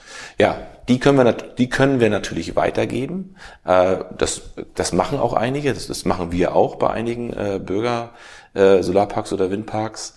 Ähm, aber äh, lange nicht den Vorteil, den man eigentlich sich daraus erhoffen würde, nämlich das Netz ist ja nur so kurz genutzt, ich brauche das ja nur einen Kilometer und zahle deswegen weniger. Nee, in Deutschland ist es so, bei, bei Stromnetzen, äh, da bezahlt man eben nur, egal wo man ist, nicht nach Entfernung, sondern weil man einmal drinne war. Und es könnte kommerziell für euch vielleicht keinen Sinn machen, weil ihr einfach den doppelten Preis bekommt von der Aluhütte in Baden-Württemberg. Zum Beispiel. Genau. Obwohl Strom vielleicht gar nicht dahin kommt. Genau. Und trotzdem steht das Windkraft still. Ja. Aber wir haben ja zum Beispiel mit dem Projekt IFAM hier gezeigt, dass wenn man eben nicht an diesem Spekulationsmarkt dran teilnimmt, äh, an den Handelsmärkten, die dann, ich sag mal, untertägig oder wöchentlich oder jährlich dann die Stromverträge neu handeln, äh, dass man, äh, da haben wir nämlich mit langfristigen Verträgen von den Windkraftanlagenbetreibern den Strom eingekauft für die Elektrolyse. Äh, die Elektrolyse verkauft den Wasserstoff über langfristige Verträge in die Mobilität. Der Preis einer Tankstelle in Husum und in Nibel für ein Kilogramm Wasserstoff ist noch der gleiche wie vor dem Kriegsausbruch. Mhm. Weil wir eben hier ein, eine, äh, eine lokale Kreislaufwirtschaft aufgebaut haben, die sich trotzdem dann rechnet. Hm. Ja, weil wir es über langfristige Verträge machen. Natürlich können jetzt die Windkraftanlagenbetreiber mit diesem Teil ihres Stroms nicht in die Spekulation gehen. Hm. Aber das ist ja mal eine Abwägung. Die haben das jetzt gemacht, um auch dabei zu sein und haben das auch ein bisschen gefördert. Aber mittelfristig können wir auch ein bisschen mehr Geld für die ausgeben, weil wir auch in der Produktion von Wasserstoff günstig geworden sind. Und hm. so entwickeln sich ja so regionale Wirtschaftskreisläufe. Äh, die bieten dann eine hohe Kostensicherheit. Okay, und aber ähm, das, was du gerade gesagt hast, in Frankreich äh, hat die Regierung dazu aufgerufen, Strom zu sparen. Das ist unwahrscheinlich, dass das in Schleswig-Holstein passiert. Also wir konnten hier mit dem Strom, der, außer es gibt diese Dunkelflaute, also die Sonne scheint nicht, es ist kein Wind, gibt es eigentlich immer einen Überschuss hier, der, der gar nicht verbraucht werden kann. Es wird nicht nur in, Deu nicht nur in Schleswig-Holstein, sondern es wird auch in Zukunft, wenn wir den, Aus den Ausbau der erneuerbaren Energien weiter so vorantreiben, äh, überall Überschuss geben, weil wir schon, wie gerade gerade gesagt haben, die Netze, Stromnetze gar nicht so schnell äh, wachsen können und sie auch nicht so schnell wachsen müssen, weil man kann eben auch andere Wege finden, um äh, um eben den Strom äh, in, in, zu den Verbrauchern zu bekommen. Dafür wandle ich ihn dann um, entweder in Wärme, das nun zentrale Wärmepumpen sind, die ich lokal installiere und damit große Städte heize, ob das eben eben Elektrolyseure sind, die dann die Spitzen rausnehmen und äh, den Wasserstoff für die Industrie produzieren. Wir müssen weg von diesem klassischen Sektorgedanke, dass man meint, und heute ist es in der Diskussion ganz klar vorhanden immer noch, die Politik meint, für die Industrie kaufen wir extra Wasserstoff aus, aus äh, Abu Dhabi ein ja, oder aus Katar. Äh, das ist halt nichts, hat nichts mit Sektorkopplung zu tun, sondern da bleibt man sozusagen in den alten Paradigmen, dass man sagt, Gasmarkt ist Gasmarkt und Strommarkt ist Strommarkt. Das wir heute schon die Industrie mit Gas versorgen können und dass wir vielleicht auch heute mal drüber nachdenken sollten, ob die Industrie weiterhin mit diesem Gas überhaupt zukunftsfähig ist, weil es gibt viele mhm. Industrieprozesse, die sind ja 0,0 optimiert. Mhm. In den meisten Industrieprozessen heute ist es noch so, dass wenn irgendwo Abwärme entsteht, die gar nicht genutzt wird. In vielen gibt es da gar keinen Anreiz für die pusten das einfach in die Luft, obwohl man sie auffangen könnte und in ein lokales Wärmenetz einspeisen könnte. Das machen wir viel mit unserer Wärmegesellschaft, die eben so kommunale Nahwärmenetze plant. Die ist mit ganz vielen Industrien zusammen, die dann die Abwärme übrig haben, wir die nutzen und die verteilen. Und wir die denn dafür mit, vielleicht mit Kälte versorgen sogar oder, und dann, oder mit, mit Strom versorgen. Und so muss man eben denken, wir müssen auch die Industrie einbinden in unser erneuerbare, in erneuerbare Energiensystem, äh, weil die können nämlich nachher gut diese Spitzen mit abfahren und die brauchen eben auch große Mengen an, an, an, an äh, Flexibilität, äh, um ihre Produktionsprozesse nicht sofort umstellen zu müssen. Also die mhm. brauchen vielleicht nochmal über die nächsten Jahre schon nochmal länger eine kontinuierliche Stromversorgung, bis sie dann das geschafft haben, ihre Produktionsprozesse auch zu flexibilisieren. Mhm. Okay, wir kommen nachher nochmal auf die Politik zu sprechen. Ja. Es gibt nochmal so zwei, drei andere Themen, die ich äh, mit dir ähm, ähm, besprechen will. Ähm, jetzt gibt es ja schon viele Haushalte, die schon eine Solaranlage auf dem Dach haben oder sich gerade überlegen, noch eine aufs Dach zu setzen. Und ähm, gefühlt gibt es ja gar nicht so viele Solarmodule oder Leute, die das oder Solateure, die es installieren können. So, und jetzt ähm, habe ich so ein bisschen das Gefühl, oder bekomme das aus den Medien so mit, ähm, je, nutze jede Dachfläche, die du hast. Sozusagen jeder Quadratzentimeter muss äh, genutzt werden. Und dann sehe ich so bei mir aufs Dach, und da haben wir schon, ähm, wir hatten uns damals so eine 10 kW Peak-Anlage dort gebaut. Das verbrauchen wir auch, das meiste davon verbrauchen wir. Ähm, Im Winter bringt die uns relativ wenig. Das heißt, wir können äh, unsere Werbepuppe auch nicht mit äh, antreiben mit den, mit den Solarmodulen. Klar, könnte ich jetzt noch irgendwie noch eine weitere Anlage draufbauen oder vielleicht auch eine dritte Anlage da draufbauen. Die ist jetzt natürlich viel, viel teurer als die Anlage, die wir damals gebaut haben. Aber, aber dann gucke ich mich so um und sehe dann, da steht jetzt ein Windrad. So, warum nutze ich nicht die Energie, die da rauskommt, anstatt da äh, ähm, und anstatt da selber noch eine Solaranlage aufs Dach zu bauen? Wie, wie weit ist dieser Ausbau sinnvoll? Also diese, dieses Paradigma, sozusagen jeder Quadratmeter Dachfläche, da soll eine Solarzelle drauf. Würdest du das mitgehen? Nee, das kommt ein bisschen darauf an, was es denn nachher zum Schluss kosten darf. Weil tatsächlich, ähm, ich sag mal, eine, eine kleine Aufdachanlage pro KW um ein Zigfaches teurer ist als äh, eine Freiflächenanlage. Ähm, aber natürlich, wenn ich den Strom tatsächlich vor Ort nutzen kann, spare ich mir die Netzausbaukosten noch dazu, äh, muss man also mit aufrechnen. Ähm, da, da, wenn man das mit einkalkuliert, macht natürlich eine Dachanlage in der Summe immer Sinn, gerade wenn ich den Strom auch selber verbrauche. Wenn ich den Strom nur dort produziere, um dann am großen Energiemarkt teilzunehmen, äh, dann, wie gesagt, hat sie einen Wettbewerbsnachteil, weil die Kosten einfach höher sind. Das ist natürlich für Neubauten was ganz anderes. Aber ich habe jetzt gerade vom Studienkollege, der hat mir erzählt, neben seinem Bauernhof wurde ein großes Möbelhaus gebaut. Äh, über mehrere Hektar äh, wurde das errichtet und äh, die Dächer sind frei und dann hat man aber daneben eine Solarfreiflächenanlage gebaut. Ja, und da muss man sich schon dann mal überlegen, also gerade in der Industrie, da sollte man das ganz klar äh, eben zur, zur Auflage machen. Hat man jetzt ja auch gemacht bei Neubauten, dass dort Solarnutzung mit aufs Dach kommt, weil sie eben auch große Teile der Fläche versiegeln. Ähm, und dann kann man damit auch viel erwirken. Ich denke mal, man sollte am besten beides machen, dass man die Solaranlage aufs Dach haut und wenn daneben noch Platz ist, dann kann man da auch noch eine Freifläche bauen. Ähm, und ich glaube, die, die, die Theorie, ähm, jetzt zu meinen, man müsste mit dem, man müsste jetzt nur einen bestimmten Bereich stark fördern, davon müssen wir halt weg. Wir müssen alles machen.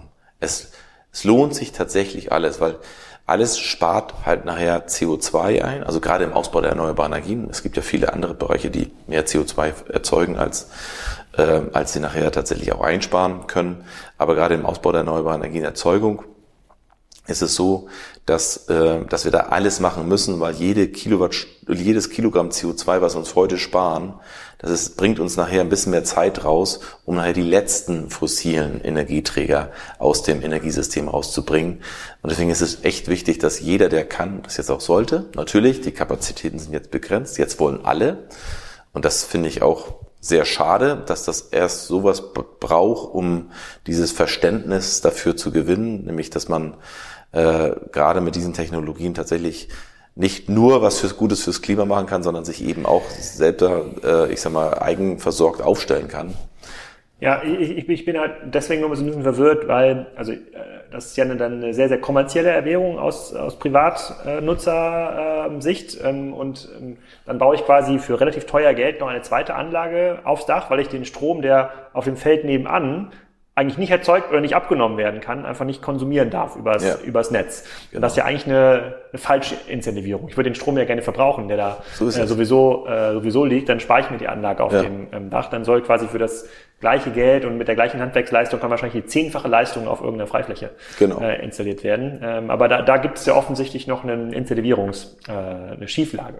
Absolut. Würde ich, mal, würde ich mal sagen. Und andere Dinge, die man sich zu Hause bauen kann. Ich habe jetzt gelesen, es gibt so kleine Windkraftanlagen, also muss nicht eine Turbine sein, das können auch diese Dinger sein, die sich so vertikal ja. Äh, drehen. Macht, macht sowas Sinn? Das ist alles Spielerei. Habe also ich, ich sag mal auch so, noch nicht gesehen. Nee, nee, genau. Nee, nee, sowas machen wir nicht. Also das, das ist, ist es keine Spielerei. Ich finde, das, das ist alles wichtig, alles wichtig und gut. Ähm, vor allen Dingen, weil man da auch einen Markt natürlich mit fördert. Und gerade der der Kleinwindkraftanlagen wird ja gerne häufig übersehen ich finde den Markt gut, weil er ist, er ist wichtig für Bereiche, wo ich sonst keine andere Möglichkeit habe, Strom zu produzieren. Sage ich mal so, gerade auf Inseln, äh, so autarke Systeme, da brauche ich neben der Solaranlage auch eine Windkraftanlage, um einfach kontinuierlich auch äh, Strom vorher schon zu haben. Die kleinen Windkraftanlagen haben im, im, im, im Gegensatz zu den äh, kleinen Solaranlagen halt einen riesen Nachteil. Sie haben einen deutlich schlimmer, schlechteren Wirkungsgrad als ihre großen äh, äh, Geschwister, nämlich die 5 Megawatt äh, Windkraftanlagen, die hier stehen. Äh, sie sind unglaublich teuer pro kW, ähm, aber produzieren trotzdem Strom und das muss man sehen. Und jede Kilowattstunde ist da auch wichtig. Da muss man nur sehen, wie viel kann sie jemals so viel Strom produzieren, wie sie für die Herstellung gekostet hat. Und bei den Großanlagen, das ist hier in Nordfriesland, ist sie in einem Jahr energetisch saniert, sage ich mal so, und bei Solaranlagen sind es zwei bis drei Jahre. Äh, aber bei so einer kleinen Windkraftanlage, weil sie einfach nicht so einen hohen Wirkungsgrad hat, dauert es ein bisschen länger. Hm. Okay, gibt es denn sinnvollere Speichermöglichkeiten. Also Wasserstoff als Speicher haben wir jetzt gerade schon ein bisschen besprochen. Das funktioniert, weil man den auch super transportieren kann. So, das ist ein sehr flexibler Speicher. Jetzt kennt man ja aus Norwegen, da gibt es irgendwelche Stauseen, die genutzt werden, so Pumpspeicherkraftwerke. Ich ja. pumpe irgendwas nach oben von Energie, die übrig ist und nachts lasse ich wieder runterfallen durch irgendeine Turbine und kann es dann irgendwie nutzen. Und das erscheint mir auch ein Speicher zu sein, der sehr zeitlich flexibel ist. Ich kann ja den Stausee ja. auch über vier, fünf Wochen voll, äh, voll pumpen. Ähm, ich, ich versuche nämlich eine Lösung zu finden für mein Solarproblem im Winter. Ich möchte ja auch die Wärmepumpe irgendwie elektrisch betreiben. Ähm, kann mir jetzt aber nicht vorstellen, einen kleinen Stausee anzulegen. Uns fehlt auch das Gefälle natürlich hier oben. Was gibt's da noch für Speichermöglichkeiten, privat und gewerblich? Ja, vielleicht mal ganz kurz zu den Pumpspeicherwerken. Das wird ja mal gerne so gehypt. Aber Lageenergie ist halt mit eins der der aufwendigsten äh, Speicherformen, die man so hat. Man, ist das Lage? Lageenergie. Man pumpt ja nur, man verändert ja nur die Lage. Ne? Wenn ich das ein bisschen hochhebe, ein, ein, ein Kilogramm Wasser ein, ein Meter hochhebe, ich kenn, weiß jetzt nicht genau, ich glaube, dann habe ich ziemlich genau äh, eine, eine, eine Wattsekunde gespeichert. Äh, so Pi mal Daumen, glaube ich, sowas ist die Formel. Bin mir nicht ganz sicher. Hm. Man, man möge mich korrigieren. Okay. Äh, aber äh, das heißt, das, das Speichervolumen äh, äh, äh, proportional zum Energievolumen, was so ein Stausee eben hat, das ist, ähm, ist halt verschwindend gering. Und so ein Pumpspeicherkraftwerk ist auch teuer von Installation und muss eigentlich mehrmals am Tag beladen und entladen werden. Also zumindest einmal am Tag. Dann läuft es wirtschaftlich. Warum? Weil ich, weil ich ja, ich lebe ja nicht davon, dass ich einmal in sechs Wochen Strom produziere, wenn gerade eine Dunkelflaute ist, dann muss ich schon sehr hohe Strompreise haben. Diese Kraftwerke sind in der Vergangenheit eben auch die, unsere Regelkraftwerke gewesen. Die haben eben mal so eine tagsüber, so wie jetzt gerade, ein bisschen bewölkt, ein bisschen weniger Wind, da gleichen die mal einen Peak aus. Wenn die Sonne wieder rauskommt, stelle ich sie ab. Ja, äh, das sind, das sind, das sind richtige Regelkraftwerke. Die sollte ich als Regelkraftwerk nutzen. Dafür sind sie richtig, richtig gut. Ah, okay.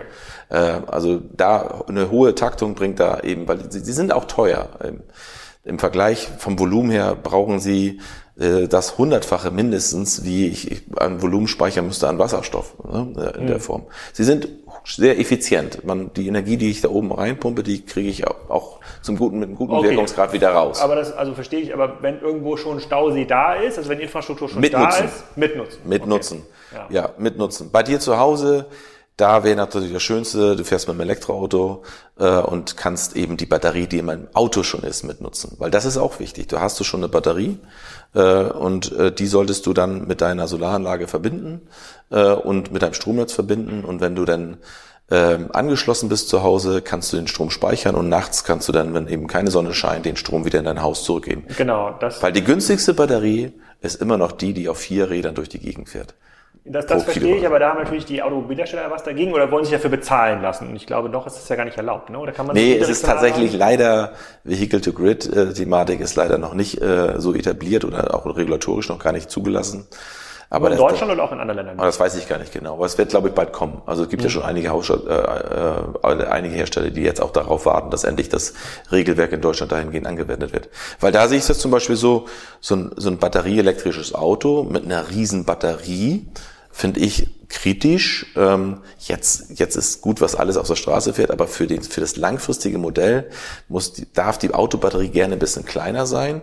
Am besten sie ist integriert mit oder angeschlossen an irgendeiner, an irgendeiner äh, Ladesäule, damit sie eben auch in der Energiewirtschaft mitwirken kann. Weil wenn man heute mal überlegt, so ein Auto mit einer 70 Stunden, 70 äh, Kilowattstunden Batterie, das ist schon eine große Batterie, äh, und ich irgendwo 15.000 bis 20.000 Kilometer im Jahr fahre, muss ich nur 50 Mal im Jahr laden, also einmal die Woche, würde reichen. Und dann habe ich so eine teure Ressource, nämlich Lithiumbatterien unten drinne, die ich irgendwo anders viel besser nutzen konnte. Weil eins dürfen wir nicht vergessen, äh, gerade in Bezug auch auf das Thema Zeit. Wir werden Probleme haben, so viel Lithium überhaupt herzubekommen, dass wir die Welt, wir müssen ja immer an die Welt denken. Wir wollen ja nicht nur Deutschland äh, 100 Prozent erneuerbar aufstellen, sondern wir wollen ja die Welt äh, im Endeffekt 100 Prozent nachhaltig aufbauen. Und da ist es vielleicht besser, dass eben ein Großteil dieser Batterien nicht im Auto landet, sondern eben zum Beispiel in Verbindung mit einer Solaranlage in Indien, wo wir heute schon so eine riesen Hitzenwellen haben, oder jetzt Italien, äh, und die dann in Verbindung mit einer Solaranlage und einer Klimaanlage laufen, weil da können sie Leben retten. Mhm, okay, ja. aber da, da, haben ja die fleißigen Kassenzone-Hörer im Podcast mit Universal ja gelernt, dass wir wahrscheinlich in drei bis vier Jahren kommen wir so langsam in den Marktreifestatus vom Natrium-Ionen-Batterien. Dann könnte es billiger werden und natürlich deutlich reproduzierbare, die sind dann total schwer, die passen nicht mehr ins Auto, aber das ist ja egal. So ein, kann ja so ein Container neben der Windkraftanlage. Für stationäre Anwendung ja, auch super. Genau, kann ja. im Haus oder im Keller stehen, brennt auch nicht so, brennt auch nicht so schnell. Da kann also was, äh, ähm, kann also was passieren. Okay, für die Strategien privat habe ich, habe ich verstanden. Also mu muss man sich, ist eine Kosten, Kostenabwägung. Ähm, am Ende muss ich quasi kommerziell betrachten, auch als privat. Äh, ja, du musst ja vor allen Dingen auch überlegen, du, deine Solaranlage kann natürlich auch super mit einer Wärmepumpe Wärme zwischenspeichern. Also das ist, die, der Wärmespeicher ist halt nur ein, ein Boiler Boiler mit ein paar Heizschlangen drinne. Das ist die günstigste Form, Energie zwischenzuspeichern. Ja, und so eine Wärmepumpe hat halt auch in der Regel einen guten Wirkungsgrad bei unseren, in unseren Kreisen. Also steckst du eine Kilowattstunde Strom rein, es kommen zwischen drei und vier Kilowattstunden Wärme raus. Das ist natürlich auch ein guter Wärmespeicher, äh, ein guter Energiespeicher. Du kriegst es nicht mehr zurück verstrom. Ja, aber ich brauche es halt nicht im Winter. Also ich brauche genau. das ja nur im Winter und im Sommer brauche ich ist ja die Aber wenn du ein Schleswig-Holsteiner bist, dann hast du halt im Winter hier extrem viel Windstrom, dann nutzt du halt mal eine Zeit Netzstrom. Ja, das, das, stimmt, aber offensichtlich muss ich ja quasi extra Gebühren bezahlen, weil das Netz in Bayern noch nicht genau, ausgebaut genau. ist. Das finde ich ja doof. Ja, das ist ja. doof. Das finde ich auch doof, ja. ja das finde ich total un unfair. Genau, äh, genau. Können wir nachher nochmal quasi über mein privates Problem da äh, nochmal reden. Nochmal ganz kurz zu Strategien für Parkbetreiber. Also du sagst, ähm, im, äh, jetzt in der aktuellen Diskussion stehen äh, Neuausbau, erneuerbare Energien, 50 Gigawatt pro Jahr. Das ist ein angestrebtes Ziel. Und heute sind wir noch nicht bei einem Bruchteil, aber wir sind bei Weitem äh, nicht so weit. Das müsste doch jetzt für jeden schlauen Unternehmer, der ein bisschen Fläche hat oder auf irgendwie Fläche Zugriff hat, bedeuten, da kümmere ich mich jetzt mal drum, um den B- und F-Plan, egal ob jetzt Solar oder Wind, oder Wind ist, weil äh, langfristig müssen wir wegkommen von fossilen Energien. Das sind ja noch, ähm, das ist ja noch die Mehrzahl der Energieträger, ja, Gas und Erdöl, es wird immer mehr ja. Strom sein. So, das muss jetzt ausgebaut werden. Da habe ich ja für die nächsten 50, 60 Jahre eigentlich einen guten Business Case. Ist das so oder sehe ich da irgendwas falsch? Absolut, das ist so. Also das sollte man auch machen, wenn man geeignete Flächen hat. Äh, du hast ja gerade eben kurz angesprochen, ähm, Solar ist im Endeffekt ein anderes Planungsverfahren als bei Wind. Bei Wind hat man jetzt ja festgesetzt, zwei Prozent der Fläche in Deutschland soll mit Wind überplant werden. Das geht Ach, ausschließlich. Das, ich dachte, das geht, erneuerbar. Nee, es geht ausschließlich für Wind. Ach so. Äh, bei Solar haben wir haben wir äh, dort ja über diese F-Plan äh, Aufstellung und B-Plan-Änderung äh, im Endeffekt einen anderen, anderen Planungsraum. Da kann man mehrere Flächen nutzen. Viele Länder haben ihre eigenen Flächenkulissen, die sie so ausgeben. Die sagen, Flächen unter so und so viel Bodenpunkte wollen wir am, best, am, am, am, am liebsten in die Solaranlagenplanung äh, mit rein haben. Oder jetzt das Thema Agri-PV, was vielleicht komplett auch ohne äh, Bauleitverfahren eben auch gehen kann. Das heißt, ich habe eine Doppelnutzung, ich habe eine Solaranlage und darunter kann ich immer noch meinen Ackerbau betreiben oder meinen Gemüseanbau betreiben. Und das sind jetzt wirklich, das sind jetzt gute ambitionierte Ziele. Man kann ja nur hoffen, also ich meine, wir haben ja alle schon mal die Rolle rückwärts gesehen, damals unter Altmaier mit der Strompreisbremse, äh, wie schnell das eben von, von 100 auf 0 geht. Äh, aber ich glaube, jetzt ist doch die Messe da gelesen. Jetzt sollte man doch schon sehen, dass, dass man alle Kapazitäten jetzt auch äh, eben nutzt. Das ist das eine, was allerdings auch wirklich wichtig ist, dass wir alle Kapazitäten nutzen, um Energie auch zu sparen. Und da sehen wir insbesondere bei der Industrie ganz großen Bedarf, natürlich auch in den Privathaushalten. Und es wird auch alleine schon passieren, weil die Preise nach oben gehen und die Leute werden dann auch ein bisschen vorsichtiger mit dieser tollen Ressource Energie umgehen. Es ist schade, dass wir immer noch über das Thema Tempolimit in Deutschland streiten äh, und äh, dass wir immer noch, ich sag mal, den Flugverkehr so günstig haben wie gefühlt noch nie.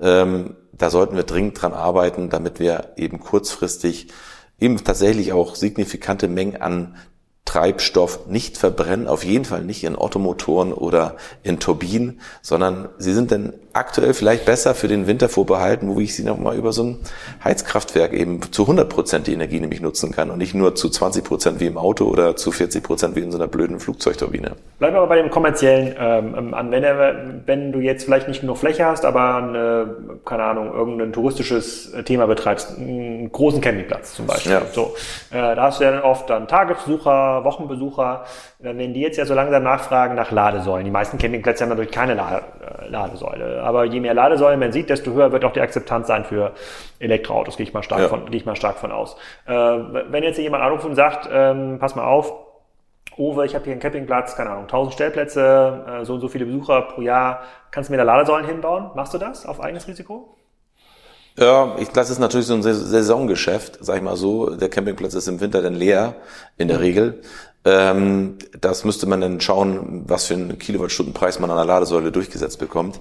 Ich glaube, der Campingplatz ist vielleicht nicht der Erste, der es machen wird, aber wir bauen genau sowas. Wir bauen Ladeinfrastruktur auf, wir planen Ladeinfrastruktur. Wir betreiben diese auch selber, wir betreiben auch eigene äh, Lade, äh, Supercharger, Ladehöfe sozusagen, auf an, an Autohöfen. Ähm, und wir ähm, versuchen eben gerade so Flotten in, für Industriekunden oder Gewerbekunden, die mehrere Fahrzeuge haben, da planen wir tatsächlich die, die Mobilität neu. Und da gucken wir uns nicht nur an, okay, wie viel deiner Autos werden zukünftig elektrisch fahren, sondern wir gucken uns den Fuhrpark an und sagen, was für ein Autotyp brauchst du überhaupt? Was ist dein Fahrradprofil? Brauchst du, vielleicht brauchst du nicht mehr, ich sag mal, 30 Passat, sondern vielleicht weißt du von den 30 Passat fahren irgendwie 10 nur 25 Kilometer am Tag. Da kannst du dir entweder ein gutes Lastenfahrrad für besorgen Also wir gucken eben auch bis in die Mikromobilität rein. Oder du holst dir einen Kleinwagen dafür. Und nur die, die die richtig lange Strecke haben, die kriegen dann eben auch ein anderes, ein, anderes Fahrzeug. Mhm. Also dass man es mal ein bisschen smart macht. Man hat ja in der, Frü in der Vergangenheit immer nur mit der Gießkanne geplant. Und das beste Beispiel ist immer so ein, so ein Multivan für, für einen Haushalt. Der, der kann halt alles. Ja, aber ist eben auch eine, eine, eine riesen Energieressource, die da flöten geht, wenn man damit die Kinder nur in 500 Meter weit entfernten Kindergarten fährt, was häufig leider immer noch der Fall ist. Hm.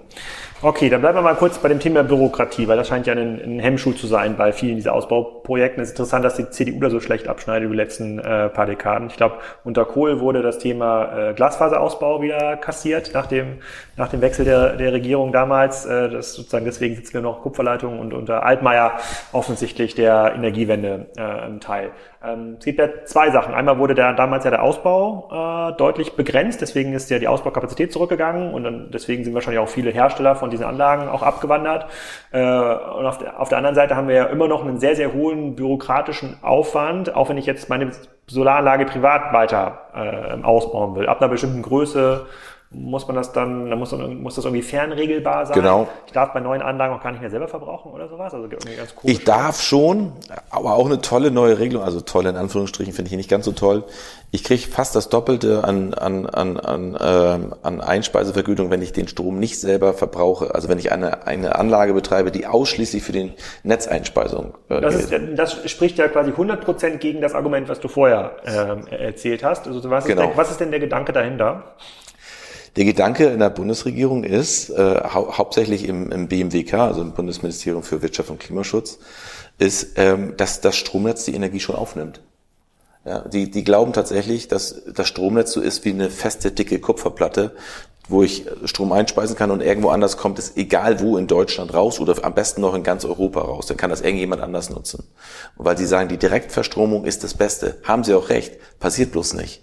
Weil eben das Netz eben nicht die Kapazität hat, so viel Energie aufzunehmen. Also und hätte das Netz die Kapazität, wäre eine schlaue Idee, aber de facto ist eine dumme Idee, weil das Netz die Kapazität nicht hat. Genau, weil hätte das Netz die Kapazität, hätten wir da ganz viel Geld für investiert, dass Stromdurchleitungskosten noch teurer wären, sage ich mal so, als sie heute sind. Äh, glücklicherweise haben wir auch gar nicht so ein, so, so ein Netz, weil es gibt eben deutlich günstigere Alternativen, mhm. Energie von Norden in den Süden zu transportieren. Also es ist wirklich schade. Man darf aber trotzdem weiterhin noch Eigenverbrauch machen. Bloß dann kriegt man ungefähr nur die Hälfte von den Überschussstrom, den man dann noch einspeist, äh, dann auch äh, in der Vergütung. Oh Gott, oh Gott, oh Gott. Okay, ja. und dann habe ich auch gehört, das hat mir äh, sozusagen mit am Tisch, das sieht man jetzt quasi und hört man nicht im Podcast, sitzt Christian, ein guter Freund von mir, der hat mir das erzählt.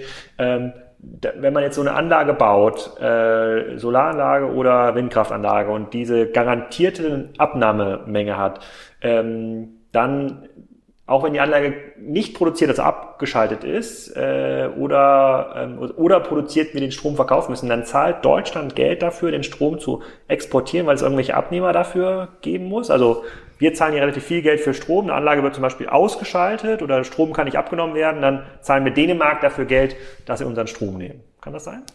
Also es ist so, dass wenn hier diese Windkraftanlage ähm, eigentlich Strom produzieren könnte, aber das Netz das nicht hergibt, ähm, dann äh, entstehen, denn dann wird die Sto Windkraftanlage ja abgeschaltet. Bei, also hier bei uns ist es schon bei relativ wenig Wind, stehen hier relativ viele Windkraftanlagen immer noch.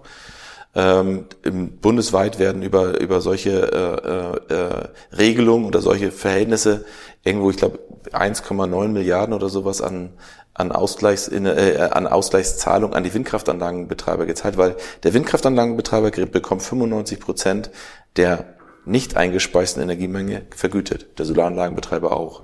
Und Schleswig-Holstein ist nicht das ein, der einzige äh, Bereich, wo eben diese Netzabschaltung kommt, sonst habe ich auch in Brandenburg und anderen Bereichen in Deutschland. Ähm, und äh, diese Kosten die werden auch wiederum aufgelegt auf die, äh, auf die Netzentgelte. Und dann habe ich natürlich auf der anderen Seite das, was ich gerade erzählt habe, mit der, mit dem Alu, mit der Aluhütte im Süden, habe ich auch, wenn ich den Strom, der nach Dänemark oder sowas verkauft habe, muss ich ja eine Ersatzlieferung bereitstellen, weil der Strom wurde nicht produziert. Und das kommt auch nochmal wieder oben auf die Kosten auf. Das sind die sogenannten Redispatch-Kosten. Ja. Krass. Warum kann ich denn nicht mein Auto kostenlos laden, wenn so viel Strom im Netz ist irgendwo? Da kann ich doch sagen, ich, ich möchte genau diese flexible Abnahme. Sozusagen, vielleicht kann meine Wallbox oder mein Smart Meter, wurde jetzt umgebaut, kann das irgendwie entscheiden. Und dann kann ich dem sagen, bitte nur Strom aufnehmen, liebes Auto. Das wird ja für die meisten quasi der, der größte Stromabnehmer sein äh, in Zukunft, wenn viel gefahren wird. Die können dann mal 10, 20 Kilowattstunden aufnehmen pro Nacht. Ich möchte das eigentlich nur konsumieren, wenn der Strom möglichst billig ist. Was spricht denn dagegen? Weil technisch ist es ja, kann es ja nicht so kompliziert sein. Das Stromnetz weiß ja, wann es zu viel Strom Genau, also für, für, für sogenannte RLM-Kunden, also die ein bisschen mehr Strom beziehen, können wir das genauso schon machen. Da bieten wir auch so flexible Stromtarife an. Ähm, dass man äh, denen genau sagt, wann die, die, die Energie am besten verbrauchen sollen. Ähm, und für den Haushaltskunden ist es noch nicht möglich, weil wir reden ja schon, glaube ich, über seit zehn Jahren über den Smart Meter, also sprich den schlauen Energiezähler, den es bis heute nicht gibt in der Form. Also gibt es schon, aber nur in kleinen Projekten, die aufgelegt werden äh, wollen wir hoffen, dass es bald kommt, weil tatsächlich es wichtig ist, dass wir jeden Verbraucher auch smart machen. Aber allein schon die Industrie, der Industrie erstmal den Anreiz zu geben, dann Strom zu verbrauchen, wenn viel Wind weht und viel Sonne scheint, würde auch schon mal helfen. Ja, weil die können ja schon mal gigantische Mengen eben davon konsumieren, bevor eine Windkraftanlage abgeschaltet wird. Und das ist heute tatsächlich immer noch so und das macht mich auch unglaublich traurig, dass ich in, jetzt das ganze Wochenende darüber war super Wind und es war auch Sonne und es haben die meisten Windkraftanlagen hier gestanden. Und wenn man dann weiß, dass wir auf der gleichen äh, immer noch Energie importieren aus, aus Russland, dann macht einen das noch viel wütender, ja, dass man eben diese Energie hier vor Ort nicht nutzen kann, um einfach ein bisschen weniger Energie zu importieren. Äh, und da müssen wir schnellstmöglich hin, weil das ist eine Riesenchance, tatsächlich eine lokale Wertschöpfungskette hier aufzubauen, mehr aus unserem Strom zu machen, äh, weil wir können uns nicht darauf verlassen, dass das andere für uns machen. Du bist jetzt hier in der Quelle. Das heißt, für dich würde es jetzt auch nicht lohnen, quasi gigantische Mengen an Elektrolysateuren und Elektrolyseuren äh, zu bauen und dann dieses Gas äh, auch am Markt anzubieten, in die Gasleitungsnetze einzuspeisen? Heute ist es so, dass ich von diesen Windkraftanlagen, die hier draußen stehen, wenn sie abgeregelt sind, weil das Netz zu wenig Leistung hat, äh, zu wenig Kapazität hat, äh, dass ich diesen Strom gar nicht nutzen darf, ohne dass die EEG äh, äh, äh, von diesen, von diesen Windkraftanlagen äh, äh, dann vernichtet wird. Weil sobald sie eine Doppelvermarktung vornehmen, sie kriegen ja sozusagen Geld als, als, als Ausgleichszahlung, selbst wenn sie es nicht annehmen würden, das Geld, dürften sie mir den Strom nicht verkaufen, den sie rein theoretisch produzieren könnten. Also wir, das ist irre. Ja. Also wir haben im Grunde genommen einen, einen großen Teil des Russland-Problems könnten wir quasi schon sozusagen bürokratisch äh, sozusagen lösen, indem wir quasi unsere eigenen, unsere eigenen Fallstricke da wegnehmen. Also in erster Linie ist das Problem, was wir noch vor uns stehen haben, nur eine Anpassung der Regulatoren, weil die, die Technologien, die gibt's schon. Hm. Also das ist, das ist, glaube ich, die Botschaft muss man auch schon mitbringen, weil wir sind so weit, dass wir viele, viele, fast alle Sachen eben auch lösen können. natürlich haben wir jetzt das Problem, wir haben zehn Jahre auf der Bremse gestanden. Jetzt müssen auch wieder erstmal die verschiedenen Facharbeiter, die verschiedenen Planungsebenen wieder eingeführt werden und auch die Hersteller von den, von den Komponenten müssen sich auch wieder hier in Deutschland ansiedeln oder Europa ansiedeln. Ähm, und leider hat man da die Zeit völlig verpennt und das fällt uns jetzt voll auf die Füße. So, wir haben nochmal Fragen gesammelt. Christian hat uns hier äh, nochmal ordentlich unterstützt, äh, die Fragen zu stellen, die wir vielleicht zwischendrin ähm, vergessen haben. So, vielleicht, da brauchen wir nochmal zehn Minuten, um da so ein kleines Wrap-up zu machen. Was hindert uns am schnellen Umstellen? Also neben der Bürokratie. Du sagst ja, im Wesentlichen sind es ja bürokratische Regeln, die uns umstellen. Also bestimmte Incentivierungsmaßnahmen sind einfach falsch gesetzt. Was, was hindert noch? Gehen wir davon aus, die meisten Menschen verstehen das und wollen jetzt wirklich Elektroauto fahren, vielleicht mit äh, Wärme, äh, mit Wärme arbeiten, die auch aus erneuerbaren Energien kommt und nicht nur mit Gas. Ja, wir brauchen natürlich irgendwo die, die, die, ähm, die Rohstoffe, äh, wir brauchen die Ressourcen, äh, Personal, wir brauchen die Leute, äh, die das auch nachher auch umbauen äh, oder umsetzen, die Projekte. Äh, und das ist ja heute schon ein, ein Problem, dass viele, viele äh, äh, Unternehmen, die in dem Bereich jetzt tätig sind, ausgebucht sind für die nächsten Wochen, Monate, Jahre. Es gibt ja Handwerksbetriebe, die sagen, ruf mich irgendwie mal in zwei Jahren wieder an, dann kann ich dir auch helfen. Das heißt, Facharbeiter äh, fehlen hier auf jeden Fall. Äh, Kapazität, aber eben auch das Teil tatsächlich eben die Rohstoffe selber, um das nachher zu verbauen. Das heißt, wenn wir über Solarmodule reden, wenn wir über Wärmepumpe reden, äh, wenn wir über Batterien reden. Ähm, auch die Erzeugungskapazitäten von Elektrolyseuren mussten nach oben getrieben werden. All sowas muss eben jetzt parallel mitgedacht werden, damit wir nachher nicht eine ganz ambitionierte, nicht nur eine ganz ambitionierte Politik haben, sondern eben zusätzlich auch das alles umsetzen können, was nachher da drin steht. Also die vielen Leute, die jetzt teilweise in der, in der Technologieindustrie en, en, entlassen werden, es gibt ja einen kleinen Crash da am Börsenmarkt, die sollten sich jetzt vielleicht umschulen lassen zum, äh, zum Hochvolt-Elektriker. Ich glaube, das ist nochmal ganz wichtig, dass man eben auch versteht, also die, das ist, ist natürlich schade, dass gerade in, dieser Szene da auch doch deutlich Federn jetzt äh, äh, gelassen werden, aber dass eben auch in den anderen Bereichen, in, in diesen etablierten Industrien, wo heute auch gerade aktuell Unternehmen gerettet werden, die angeblich so wahnsinnig viele qualifizierte Mitarbeiter hätten, das wären in meinen Augen eben auch wichtige Umstrukturierungsprozesse, dass wir diese Mitarbeiter dann eben auch mittelfristig in die anderen Bereiche auch reinbekommen ähm, und das Potenzial, glaube ich, an Facharbeitern ist da. Man muss aber irgendwann mal auch den mutigen Schritt machen, irgendwelche Bereiche auch mal einzustellen, weil dann werden die anderen ja erst frei. Aber wenn ich sie künstlich die ganze Zeit stütze, obwohl ich weiß, dass die Technologie gar nicht mehr zukunftsträchtig ist, dann wird es einfach nur teuer. Hm. Und mir fehlen zusätzlich noch die Arbeitskräfte. Und diesen Sprung müssen wir dringend mal hinbekommen. Okay, ein Argument, was ich dabei immer höre, dass uns die Flächen fehlen für den Ausbau von Solar und Wind, insbesondere in Bayern. Das scheint ja ein Land zu sein, da scheint nie die Sonne und das ist nie, äh, nie windig. Stimmt das? Also es gibt da, glaube ich, mittlerweile genügend Studien und eine ganz gute Studie, die wurde, glaube ich, Anfang letzten Jahres veröffentlicht von der TUM in München, äh, die gezeigt hat, dass selbst in Bayern, Bayern sich 100 Prozent alleine mit erneuerbaren Energien versorgen könnte. Ja, und das ist, glaube ich, schon auch wirklich wichtig, dass man den, dass man erklärt, was für ein Flächenpotenzial hat Deutschland dann überhaupt. Wir sind zwar relativ dicht besiedelt, aber in Deutschland braucht man ungefähr, äh, benötigen wir aktuell ungefähr 2,6 Millionen Hektar Ackerfläche für den Anbau von nachwachsenden Rohstoffen, die zum Beispiel Rapsöl für die Beimischung von Benzin und Diesel äh, nutzt. Und auf diesen 2,6 Millionen Hektar, wenn ich jetzt wollte, dass ich da nur Solar drauf baue, äh, da würde ich sozusagen 2,6 Millionen Hektar intensiven Ackerbau in eine sehr äh, sozusagen denaturieren, indem ich da eine Solaranlage drauf baue, ähm, kann ich eben genau diese 2500 Terawattstunden Strom produzieren, Energie produzieren, die wir über alle Sektoren in Deutschland verbrauchen.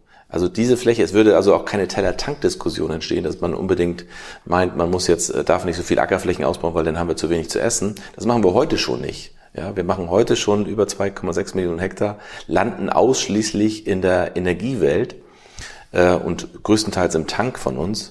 Ähm, und wenn ich diese Fläche nun nehmen würde und ich brauche diese 2,6 Millionen Hektar nicht, weil die Elektrifizierung wird auch dafür sorgen, dass wir weniger Strom, Energie verbrauchen in der Summe, weil wir mhm. einfach viele Prozesse wie so ein Elektromotor deutlich effizienter ist als ein Verbrennungsmotor, dass eine Wärmepumpe deutlich effizienter ist als eine Gastherme. Dadurch kann ich schon mal extrem viel Energie einsparen. Äh, so dass ich vielleicht nachher auf 2000 Terawattstunden komme oder 1800 Terawattstunden komme in der Summe, die ich verbrauche. Da brauche ich also nochmal weniger Fläche. Und wenn ich dann Solar auch noch mit Wind kombiniere und dann auch noch mit Aufdachanlagen kombiniere, und noch ein bisschen Offshore dazu habe, dann brauche ich vielleicht nachher so zwischen zwei und vier Prozent der Bundesfläche für den Ausbau der erneuerbaren Energien. Also die Fläche ist hundertprozentig da und ein ganz wichtiger Punkt.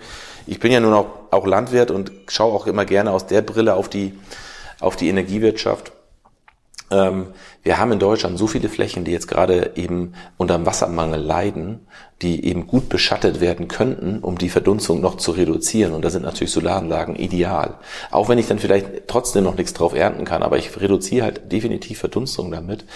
Äh, und das kann eben allen Bereichen, auch eben der Biodiversität eben extrem zugutekommen. Und das muss man mitdenken. Und das bleibt häufig noch außen vor. Du hast mir hier bei der äh, Hofführung auch gerade gezeigt, dass, ähm, dass es total effizient, viel effizienter ist, eine Solaranlage auf einen Quadratmeter Fläche, ähm, ähm, Feld zu stellen, als dort Mais anzubauen. Also ich glaube, du hast irgendwie einen Faktor 20 gesagt, den dann ja. die Solaranlage als Energie rausholt. Das heißt, wenn ich jetzt hier so, angenommen, ich habe einen Hektar Mais, so und ich, ich, ver, ich äh, versuche aus diesem Mais ähm, einen Rohstoff zu erzeugen, dann für meinen Tank, ja, irgendein Öl zu erzeugen, dann bekomme ich da im Vergleich zum Elektromotor, der das, diesen Strom äh, direkt verbraucht, sozusagen sind wir da mindestens um den Faktor 20 schlechter wahrscheinlich sogar noch mal deutlich schlechter, weil ich ja erstmal dieses Öl dann irgendwie auspressen äh, muss, um das zu. Ist das korrekt? Ja, das ist korrekt. Also man muss sich das so vorstellen.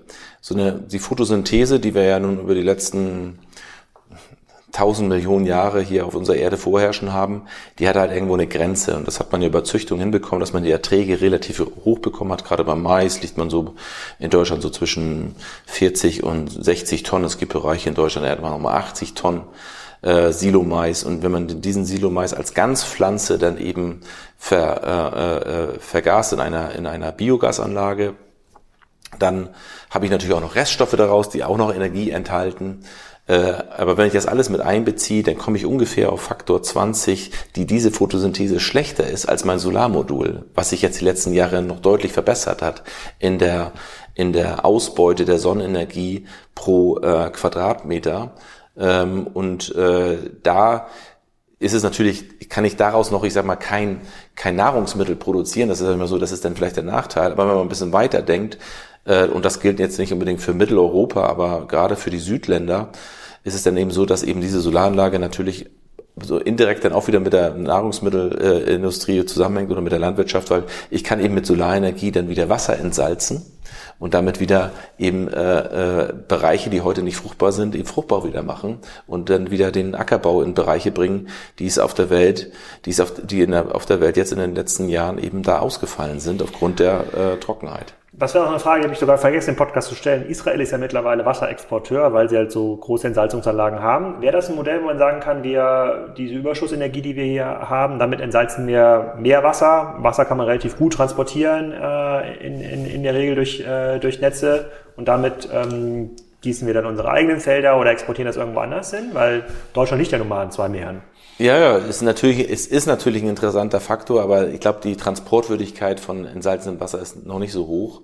Ähm, aber das ist zum Beispiel so ein ganz wichtiger Punkt, wenn man liest, dass eben Wirtschaftsdelegationen in diese Länder fahren, wie Katar oder andere, die heute eben äh, den überwiegenden Teil ihres Trinkwassers eben äh, mit Gasenergie äh, äh, entsalzen und dieses Wasser dann soll dann angeblich mit Solaranlagen, die heute auch noch nicht da gebaut sind, äh, dann äh, in Form von Wasserstoff dann nach Deutschland transportiert werden. Und das muss, muss man sich einmal fragen, ob das auch die, der ethische richtige Ansatz ist, dass man dann wieder mal so einen Raubbau betrifft, betreibt in den anderen Ländern. Ich sage immer, Länder, die heute schon zu 100 Prozent erneuerbar ähm, sich mit Energie versorgen, die können wir gerne fragen, ob sie uns mit Überschuss Wasserstoff beliefern. Aber alle anderen Länder, und das, es, es gibt von diesen Ländern so gut wie keins, die es gerade, die diese, das einhalten würden. Alle anderen Länder werden ja erstmal für sich selber sorgen, dass sie erneuerbar werden.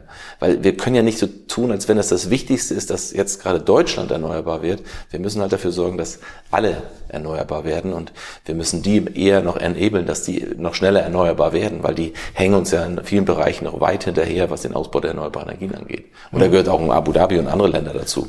Wie gut sind denn unsere Nachbarländer? Wir haben es jetzt von hier nur noch 30 Kilometer nach Dänemark. Du hast Holland schon als Beispiel ähm, genannt. Ist das eine sehr deutsche Diskussion, diese Gasabhängigkeit? Sind andere Länder schon viel, viel weiter? Norwegen ist, glaube ich, eines dieser Länder, was schon 100 Prozent äh, ja. auf Erneuerbaren setzt.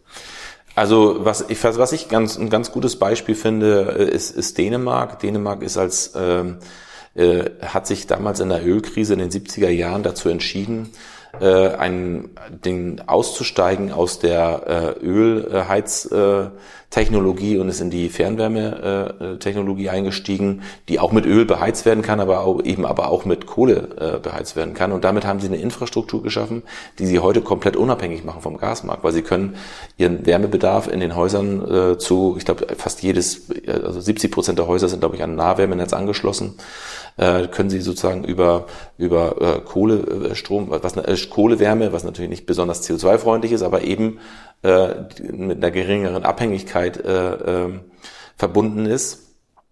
Ähm, und sie, die können natürlich dann auch schön auf äh, zentrale Wärmeerzeugung, zum Beispiel Wärmepumpen aus, aus, aus Solarstrom oder Windstrom äh, zurückgreifen. Die haben auch sehr viel thermische äh, solarthermische Kraftwerke gebaut in den letzten 20, 30 Jahren, die Dänen, und können damit ganz viel eben Heizöl oder Gas ersetzen. Die haben sozusagen sich damals gesagt, ich will mich nie wieder so abhängig machen und haben gleich gehandelt und äh, die haben und wir diskutieren immer noch heute über ein Tempolimit äh, und handeln gar nicht, obwohl da eben auch recht viel Energie äh, sehr schlecht genutzt wird. So ein klassisches Auto verbraucht äh, nur 20 Prozent der Energie, die über den Diesel reinkommt, geht in den Transport und 80 Prozent geht in die Atmosphäre. Das sollten wir uns heute einfach mal überlegen, ob das der richtige Weg ist. Mhm. Und ähm, wenn du jetzt an einer handelnden Position wärst, nicht nur als Unternehmer, da fragen wir, diese Frage frage ich dich gleich ganz zum Abschluss, sondern wenn du jetzt Minister wärst, sozusagen, hier aus Schleswig-Holstein haben wir jetzt ja gerade sozusagen ganz bekannten Minister äh, Robert Habeck, wenn jetzt der Uwe Habeck dort äh, äh, Gesetze machen könnten, was wären denn die Top drei Dinge, die du machen würdest? Ähm, ich würde auf jeden Fall mal stärker mit denen reden, die in Deutschland schon im Bereich der erneuerbaren Energien über die letzten 10, 20 Jahre sehr viel gemacht haben und die Probleme erörtern, warum das in den Ausbau der erneuerbaren Energien so schleppend läuft.